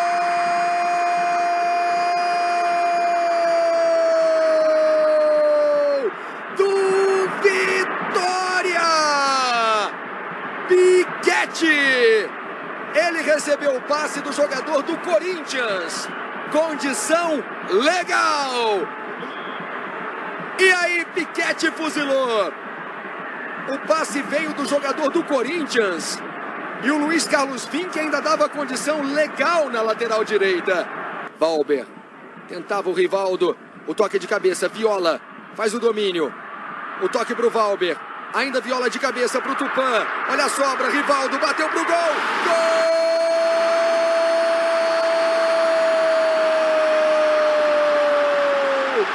Do Corinthians! Rivaldo! Soltando a bomba quase da linha da pequena área.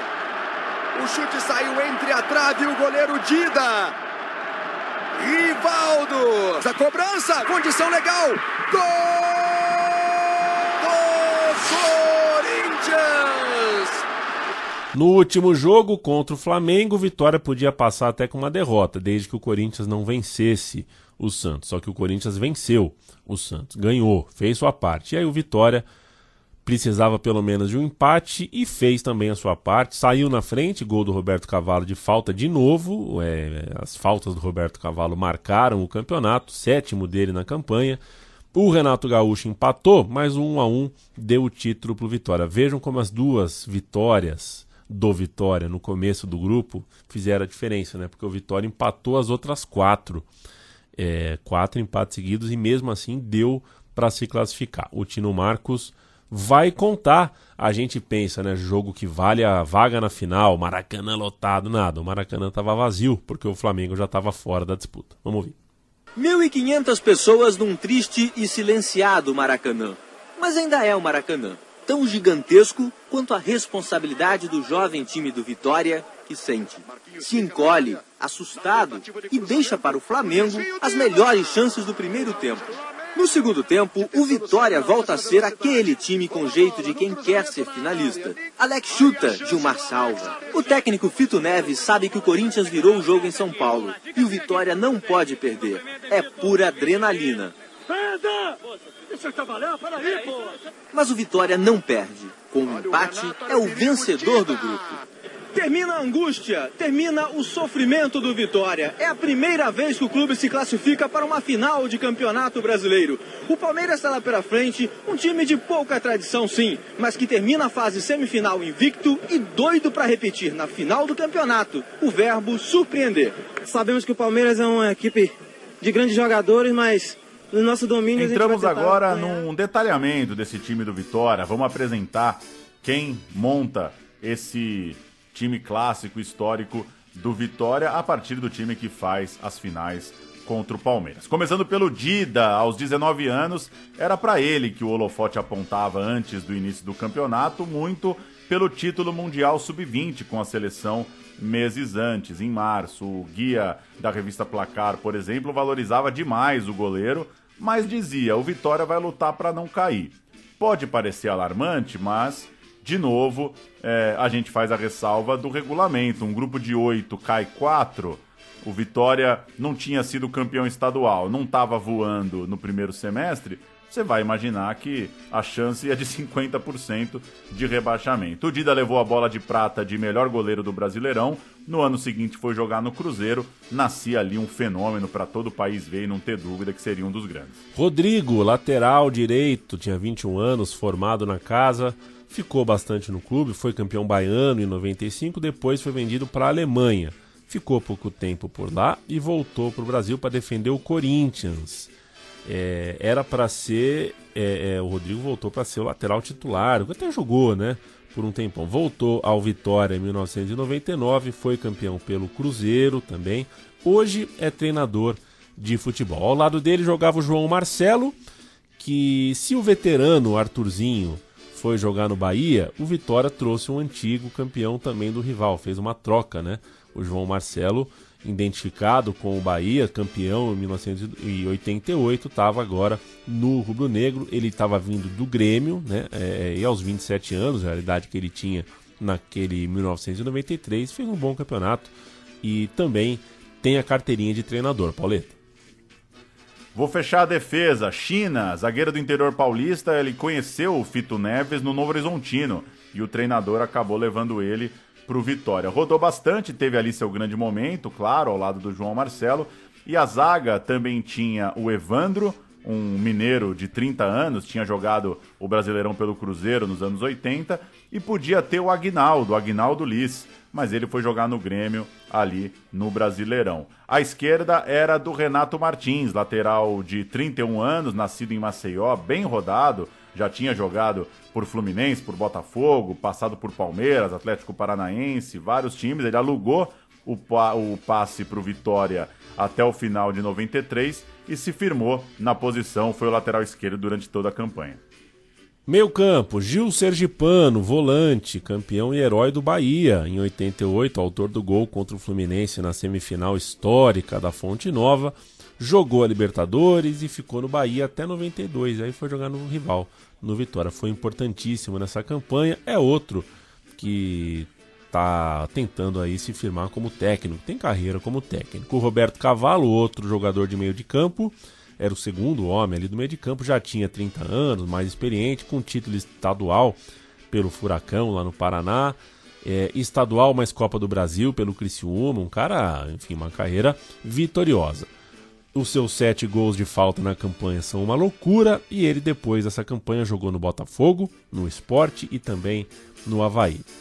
Chegamos em Paulo Isidoro, meia de 19 anos que arrebentou naquele campeonato. O baiano lá mesmo de Salvador, 65 quilos, franzino, era seu primeiro ano de profissional, já levando o time para uma decisão. Alexandro Santana de Oliveira, ele levou o apelido pela semelhança com o outro Paulo Isidoro, o Paulo Isidoro de Jesus, um dos grandes jogadores do futebol brasileiro nos anos 80. Esse Paulo, esse Paulo Isidoro do apelido seguiria depois para o Palmeiras e jogaria num monte de time legal, né? No Inter, no Guarani, no Cruzeiro, deu um pulo no Japão, voltou para o próprio Vitória, é, jogou também no, no Fluminense, jogou nos 20 clubes, é outro aí tentando, seguindo, é, é, é, caminhando na carreira de treinador e um dos destaques daquele time, muito também pela idade, né? Muito jovem para conseguir levar, puxar aquele Vitória para o ataque. Piquete, catarinense, chegava emprestado do América, do Rio de Janeiro, com a responsabilidade de meter gols pelo Vitória. Jogador canhoto, pontinha, era vice-campeão brasileiro pelo Botafogo no ano anterior, fez gol na decisão e se deu bem na combinação com Alex Alves pela direita e Claudinho com a 9. Foi depois disso para o Paraná em 95, ganhou o Campeonato Baiano pelo Vitória, rodou já sem maior destaque em outros lugares e parou cedo, né? Parou com 31 anos depois de uma cirurgia do menisco. Foi outro que partiu para ser treinador. O Alex Alves, Pauleta, era um furacão, né? Tinha 18 anos. No guia da placar, a última frase do perfil é, diz assim: ainda é amador. É loucura, o Alex Alves foi realmente um furacão. Bola de. Começa o campeonato, isso né? É. Quer dizer, começou o campeonato sem contrato profissional ainda. Perfeito, ele começa estão sem contrato e termina com uma bola de prata na prateleira. Seria artilheiro do Campeonato Baiano depois, com 20 gols, antes de ir jogar no Palmeiras. Foi transferido para o Palmeiras.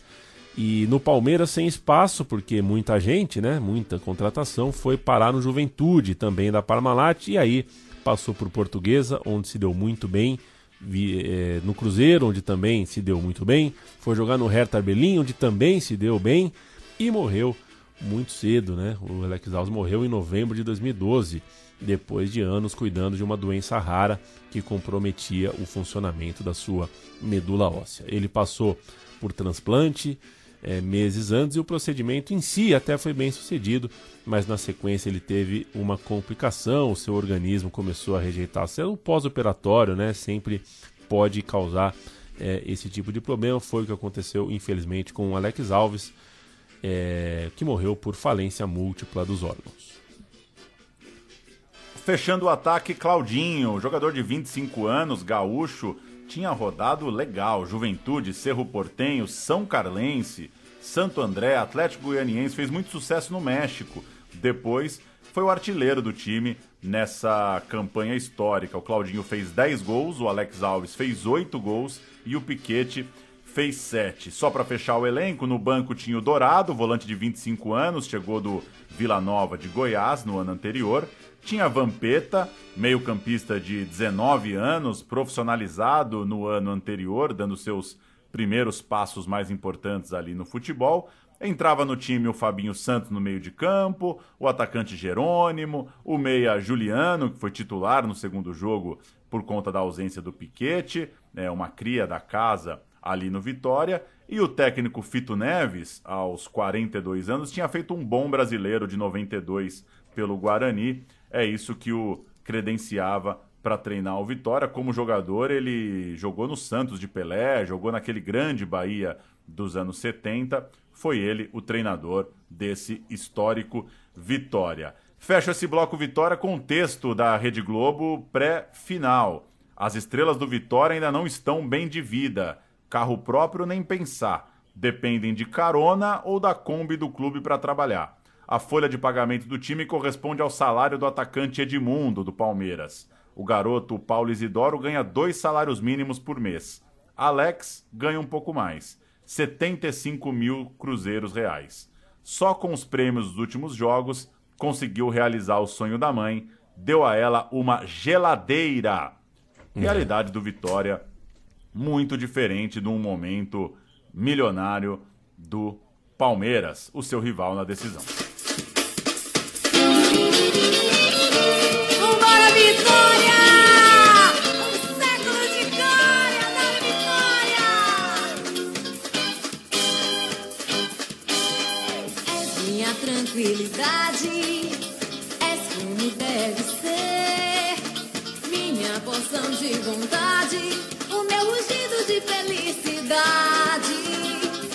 Um leão acordado, é só alegria em mim. Delírio, brinquedo assassino, máquina de destruir. Não tem Mengo, não tem Santos, nem Corinthians. Quem chega você arrebenta. Serás mesmo campeão, enfim. Do meu senhor do. Essa é a música do, do, do time de 93, conhecido como Brinquedo Assassino, e dá pra gente colocar assim, né? É a final mesmo do atacante que compra uma geladeira contra o time do atacante que compra uma BMW, se quiser. Era essa a comparação de Palmeiras e Vitória. O Palmeiras estava inflacionando o mercado com a Parmalat. Muito time que quebrou ali depois, né? É, foi. Quebrou não, né? Se endividou e ficou mal das pernas e paga até hoje dívidas por causa dessa época. Um pouco, se, um pouco é por culpa do Palmeiras e da Parmalat, né? Porque para você tentar acompanhar o que o Palmeiras colocou no mercado de, de valores, você tinha que tentar fazer, você tinha que oferecer também contratos altos, tal e muito time não tinha como pagar. O Palmeiras estava mais leve, campeão paulista, campeão do Rio São Paulo naquele meio de ano, a fila tinha acabado, a Parmalat colocou muita grana em reforços e agora queria o Brasileirão para ter o time na Libertadores de 94, o grande objetivo da cogestão Palmeiras Parmalat. O time do estadual foi mantido com dois reforços: Gil Baiano, lateral do Bragantino, que estava no Inter, e Flávio Conceição, revelação do Rio Branco de Americana. Vamos falar do time, antes ouvindo o Edmundo fazendo o segundo gol é, na primeira final né, do, do Rio São Paulo. Palmeiras ganha do Corinthians na final do Rio São Paulo. Edmundo faz um puta jogo, mas também arruma confusão. É, Edmundo. É, é, Way of é, Life. Edmundo em sua versão clássica e Silvio Luiz narrando também em seu modo clássico. Olha a falta que favorece a equipe do Palmeiras. Meu Deus do céu! Que paulada!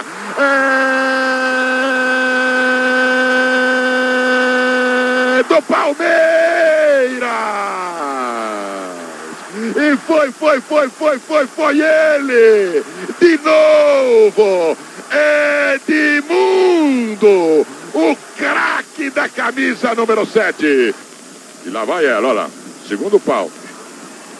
Beleza de defesa, hein? Que beleza de defesa. Aliás, foi uma, de, uma defesa em slow motion. Palmeiras.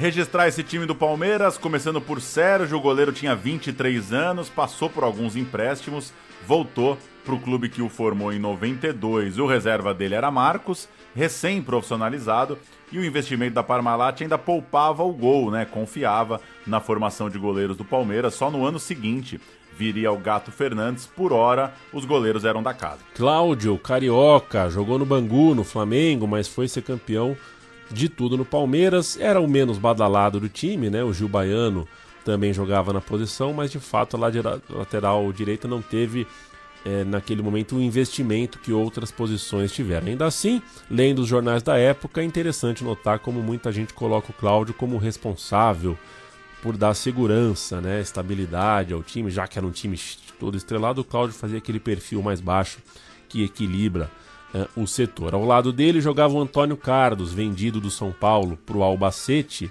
em 1992. Não se adaptou na Espanha, ficou pouco tempo lá, já queria voltar e foi apresentado no Palmeiras em dezembro para ser a grande liderança do time da Parmalat em 93. Ele jogou muito, foi seleção do campeonato, jogou bastante naquele campeonato brasileiro e depois disso foi jogar no Japão em 96, depois passou pelo Corinthians, brilhou na Roma, aí passou por Santos, aí virou técnico, aí descambou tudo, o personagem virou uma tragédia. Fechando a defesa, Kleber, o mineiro de BH, foi revelado pelo Galo, foi jogar no Logroñés da Espanha. E já no início do brasileiro, ali para começar o campeonato, o Palmeiras lembrou do Kleber e foi buscá-lo para ser titular do time por muitos anos, né? O Kleber seria lá na frente campeão da Libertadores em 99, antes de ir para o Cruzeiro em 2000. Ali na zaga também tinha o Tonhão, titular no Paulista do fim da fila meses antes, e o Edinho Baiano, cria exatamente do rival da final, o Vitória. E daqui para frente é time de Copa do Mundo praticamente, dispensa maiores apresentações. Roberto Carlos tinha 20 anos, tinha chegado para aquele começo de 93, já era jogador de seleção brasileira desde o União São João, ficou no Palmeiras até 95. César Sampaio, aos 25 anos, foi o melhor jogador do país, já em 90 pelo Santos e chegou no Palmeiras em 91, já também jogador de seleção, destaque total do futebol brasileiro. Ficou no Palmeiras até 94, depois voltaria no título da Libertadores em 99. Eu fecho ali a primeira parte do meio de campo com o Mazinho, surgiu no Vasco em 86, era um dos melhores jogadores do país na posição quando foi jogar na Itália, e aí ele volta para o Brasil para jogar no Palmeiras, isso é 91. Então, Sampaio e Mazinho já são jogadores de antes dessa barca mais recente da Parmalat. Os quatro mais à frente também não precisam de maiores explicações. Edilson, 21 anos, jogando o primeiro brasileiro da vida, é, naquele primeiro ano dele no Palmeiras. Zinho, 26 anos, já consolidado, jogador do Flamengo, comprado pelo Palmeiras em 92.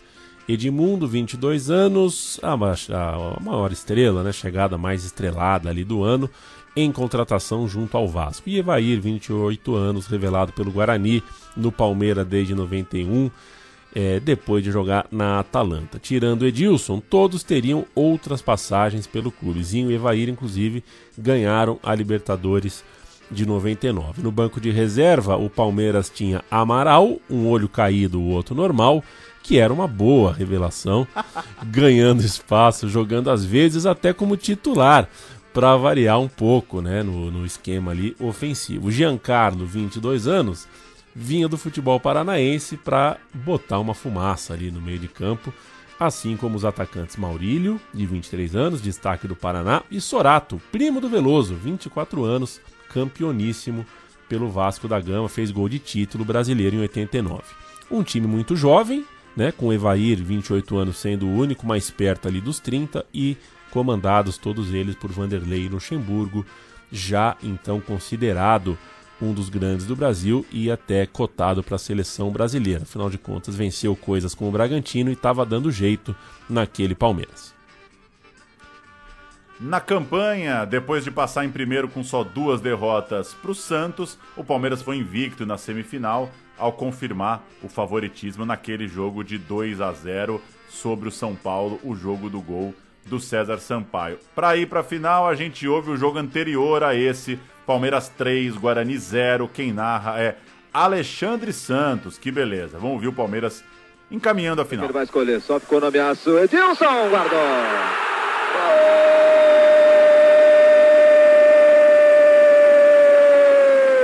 do Palmeiras no Parque Antártica. O que, que você achou? Voluntário ou involuntário? Eu achei voluntário.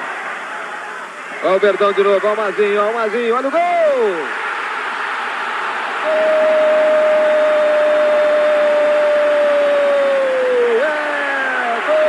Verdão no Parque Antártica. Ivair é o nome dele. Só virá, só virá para guardar.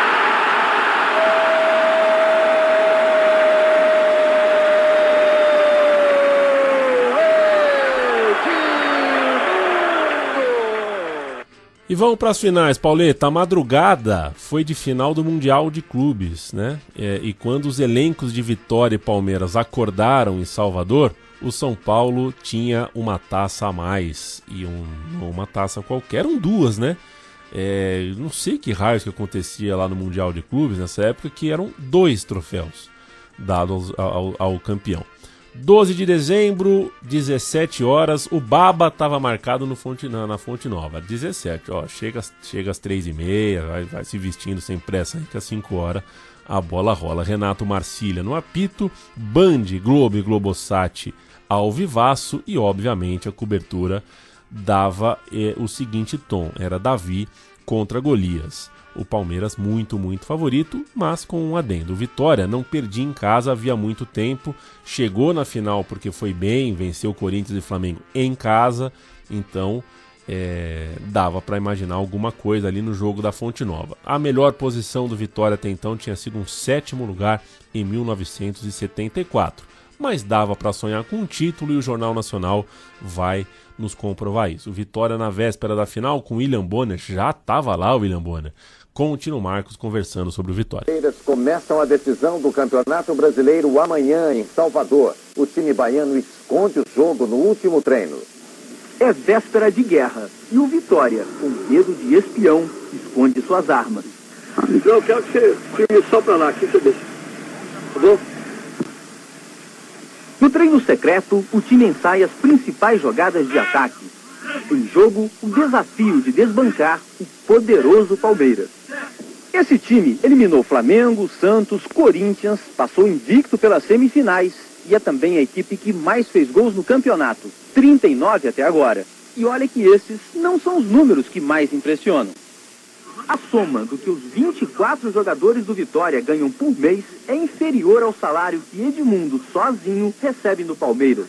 30 mil dólares, 8 milhões de cruzeiros reais. O regulamento favorecia o Palmeiras com dois empates por ter a melhor campanha e a cobertura do lado paulista lembrava que o Edilson tinha sido dispensado pelo Vitória anos antes. Vale lembrar também que Edmundo tinha sido afastado depois de uma briga com Antônio Carlos no início da fase semifinal, naquele 1 a 1 diante do São Paulo. A Parmalat interveio, teve uma discussão grande dentro do Palmeiras. É, depois o Edmundo acaba voltando e está confirmado, claro, para a decisão. O tema principal em todo noticiário sobre Luxemburgo era o cara que consegue administrar o ego de tanta estrela. É, e do outro lado, o que se falava era que o Roberto Cavalo fazendo um gol de falta atrás do outro era um assunto para o Palmeiras ficar de olho, porque se vacilasse na entrada da área jogando lá na Fonte Nova, uma bola do Roberto Cavalo podia decidir a primeira final. Ainda do lado do Vitória, o Fito Neves denunciava um certo menosprezo da CBF na elaboração da tabela da segunda fase. Segundo ele, a CBF marcou os dois primeiros jogos contra Corinthians e Flamengo para Fonte Nova para proteger os grandes que podiam decidir em casa.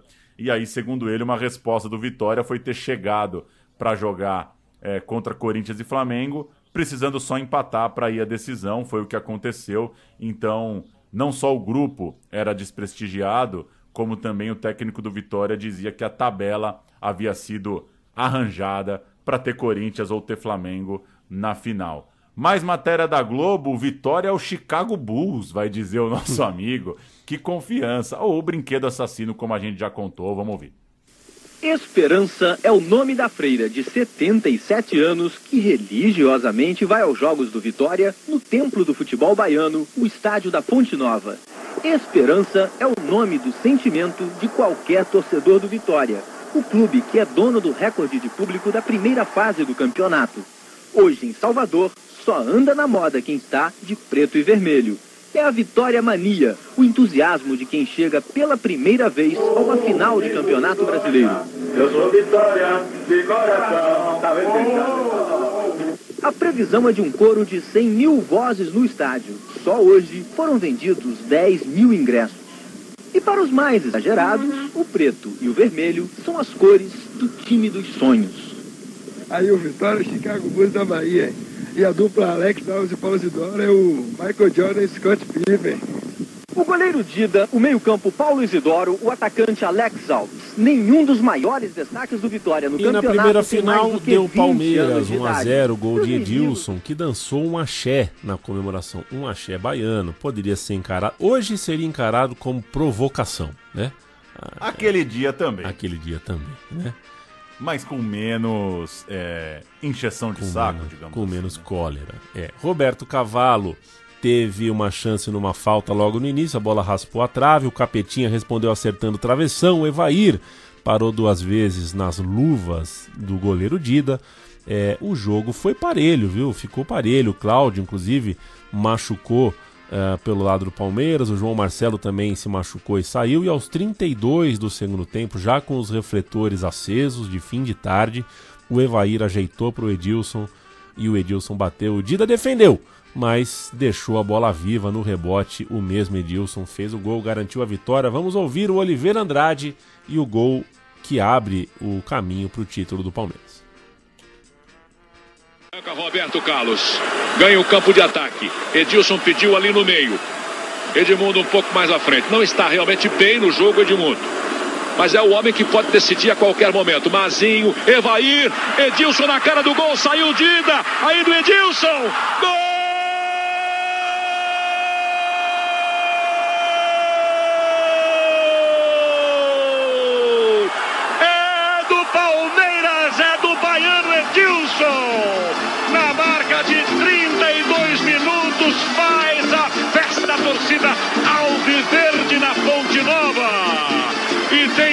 Torcedor do Vitória no campo, você está revendo aí o gol.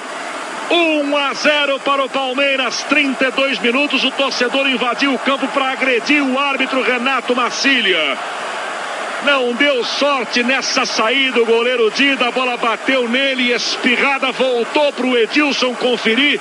Mais uma vez, de vários ângulos, você está curtindo o gol do Palmeiras. Fito Neves ficou puto da vida, disse que esperava que o jogo no Morumbi não fosse apitado por um ladrão. tá bom pra você? Espero que o jogo da volta não seja apitado por um ladrão. O César Sampaio se justificava do outro lado, diante do, do lance mais controverso, dizendo que o Piquete se atirou no chão. Viu ali o César chegando e se atirou. É, pior, o jogo teve ainda um cartão amarelo para o Piquete que o tirou da segunda partida da decisão. Fato é que o Dida pegou demais, foi o melhor do Vitória nas avaliações pós-jogo. É, pegando aqui o registro da Folha de São Paulo, o Dida tirou 7, César Sampaio e Edilson tiraram 7,5. Foram os destaques da partida para a imprensa. A torcida do Bahia colou junto com a torcida do Palmeiras, teve até um grito ou outro ali de Bahia do lado dos visitantes.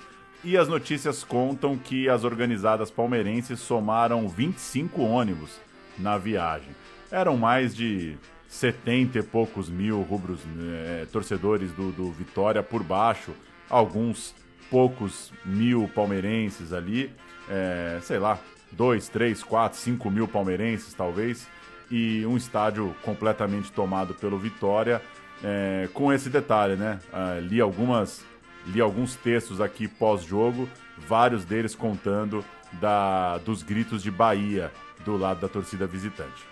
O Edilson ficou em Salvador na segunda-feira, não voltou com a delegação porque tinha que pagar promessa na igreja do Bonfim e brincou ali com os parentes no bairro uh, da federação. Na sequência, o Palmeiras foi para Atibaia, o que tem na água de Atibaia, hein, Vanderlei Luxemburgo? No Vitória, o lateral Renato Martins lembrou que a seleção brasileira em 1950 também jogava pelo empate contra o Uruguai, mas perdeu. é, É boa é essa, boa é. mas o Vitória precisava ganhar por 2 a 0 então o gol do Pois é. Gija não serviria.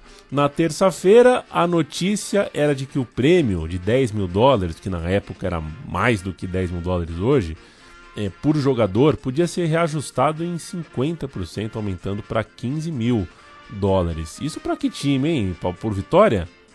Por Vitória. né? Palmeiras devia ser mais que isso, né? É, jogadores como Paulo Isidoro, Rodrigo e Alex Alves já estavam sendo assediados né, pelo mercado e a grana era um assunto quente, um assunto importante. Você não enfrenta um Palmeiras numa final é, desviando totalmente do assunto dinheiro, né? O Alex Alves chegou a dizer que pensava em abandonar o futebol e voltar a morar com os pais em Feira de Santana caso não passasse logo a ter um salário melhor. É claro, menino jovem, tinha 18 anos, é claro que a cabeça dele devia estar um turbilhão. E no meio desse turbilhão todo, uma tarde de sol, 19 de dezembro de 93, no Morumbi.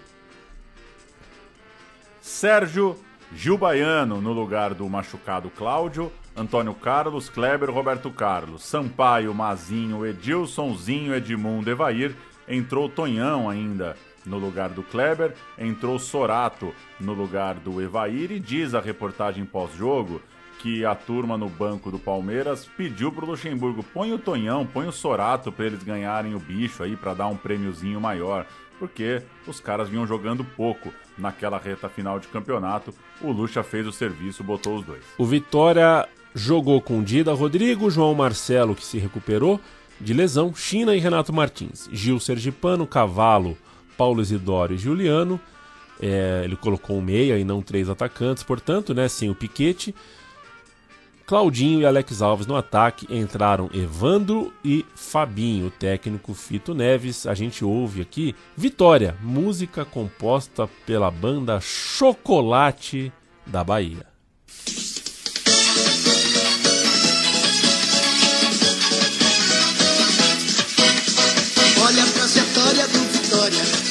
Cheia de glória, cheia de glória. Como é que é? Olha a trajetória do Vitória, cheia de glória, cheia de glória. A edição de domingo da e aí Folha. é que o senhor se engana. Aí é que o senhor se engana. Aí é que o senhor se engana. Chocolate da Bahia não é uma banda, é um cara. Ah, mas aí é difícil também, né? Chocolate da Bahia é um, É um cara. cantor, é um compositor. Raimundo Nonato, o nome dele. É, mais conhecido como Chocolate da Bahia. É, se você tiver mais interessado, É. quando a gente terminar aqui a gravação, Chocolate da Bahia Oficial no Instagram. É, foi o sucesso da época ali, cantando pelo Vitória. A edição de domingo da Folha de São Paulo perguntou os gostos pessoais dos 22 jogadores mais técnicos envolvidos na final. Nove jogadores do Palmeiras votaram no Collor. O Evair disse que não votou, o Edmundo disse que votou em branco e o Luxemburgo disse que isso era segredo. No Vitória, dois votaram Collor, um votou Covas e o resto não votou ou votou em branco. Começou o jogo e o Palmeiras matou muito, muito cedo, aos 5 minutos, de César Sampaio para Roberto Carlos, de Roberto Carlos para a área e Evair completou no segundo pau. O gol fazia o Vitória precisar buscar três, uma missão bem difícil.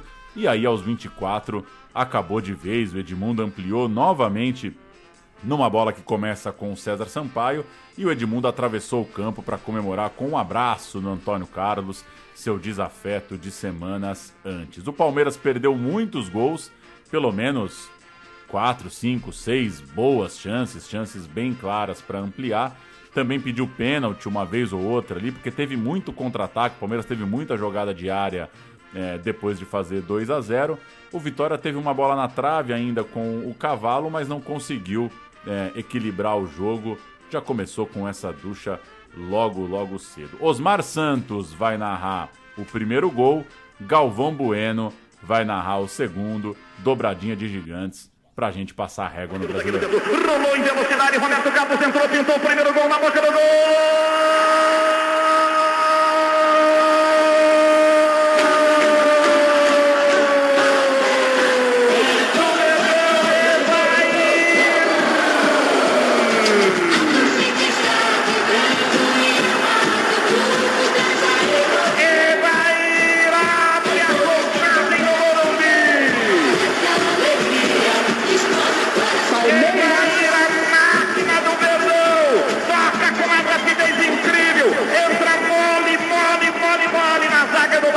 Faz 1 a 0 a 4 minutos. Evair, Evair, o centroavante do Palmeiras, encosta no cruzamento da esquerda, numa linda enfiada.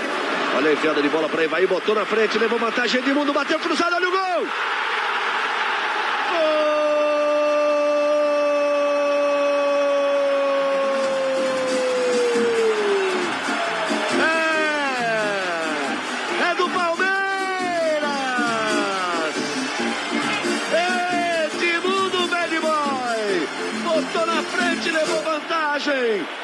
Soltou um chute cruzado! O Dida se esticou todo e não deu! O cruzamento que partiu lá do meio campo. Aí ele fez o gol, ó. Na esperteza, tomando a frente do Renato. Bateu cruzado e saiu pro abraço. Um belíssimo gol de Edmundo, confirmando a sua condição de artilheiro do Palmeiras neste campeonato. Então o Palmeiras é campeão brasileiro de 1993, como disse agora há pouco, é um, é um, um petardo, né, uma coisa muito forte que chega ali no futebol brasileiro do ponto de vista econômico. É, se você comparar o que você tinha de patrocínio médio, o Flamengo tinha uma, um patrocínio forte, o, o São Paulo estava ali agora com a TAM, né, conseguindo um bom dinheiro, mas é, o, o, nível dos patrocínios no futebol brasileiro eram baixos, né? E o Palmeiras chega muito, muito forte. A gente acabou de listar uma convocação que o ataque inteiro da seleção era do Palmeiras, exceto o Rivaldo, que era do Corinthians. E aí o Rivaldo foi pro Palmeiras, né? Então era muita coisa, era muito forte. O Palmeiras é campeão brasileiro, então. No mesmo fim de semana, no mesmo fim de semana não, durante o jogo, durante Palmeiras e Vitória, saiu o sorteio da Copa do Mundo, a bola rolando e o placar eletrônico do Morumbi mostrando os grupos. Uh, e a transmissão da Globo também abriu uma janelinha no cantinho da tela e a final do brasileiro teve esse tempero. O Brasil pegou Rússia, Camarões e Suécia. Na primeira fase, o Parreira pregou equilíbrio, papapá, papá, não podemos.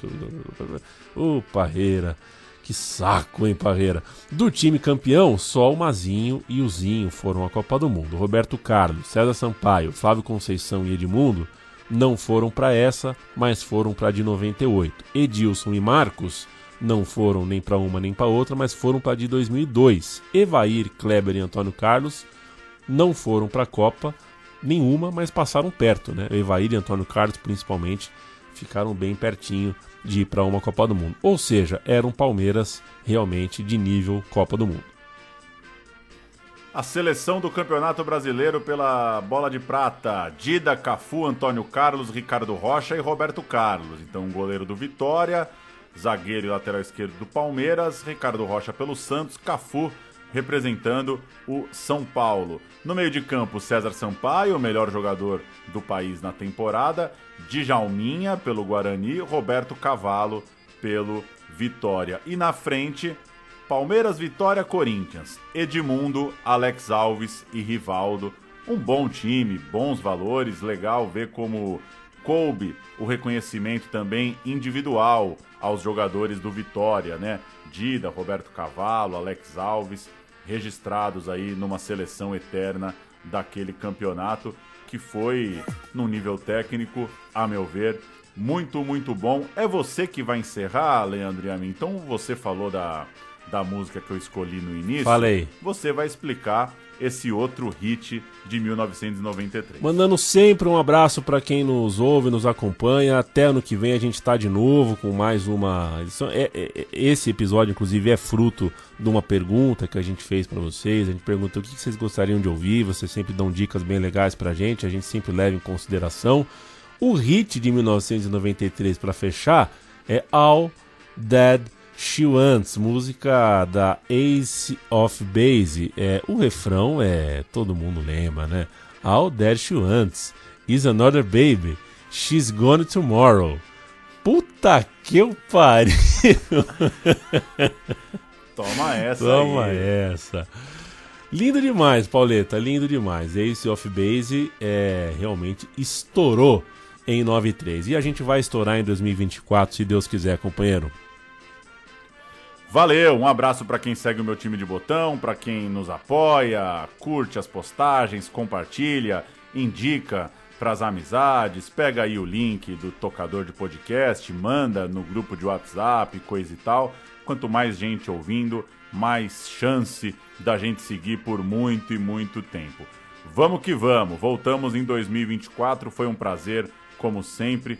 Que belo ano de 93, ou era só eu que tinha 5 anos de idade, né? Eu voltaria, viu? Eu voltaria para viver tudo de novo. Valeu, Valeu. um abraço.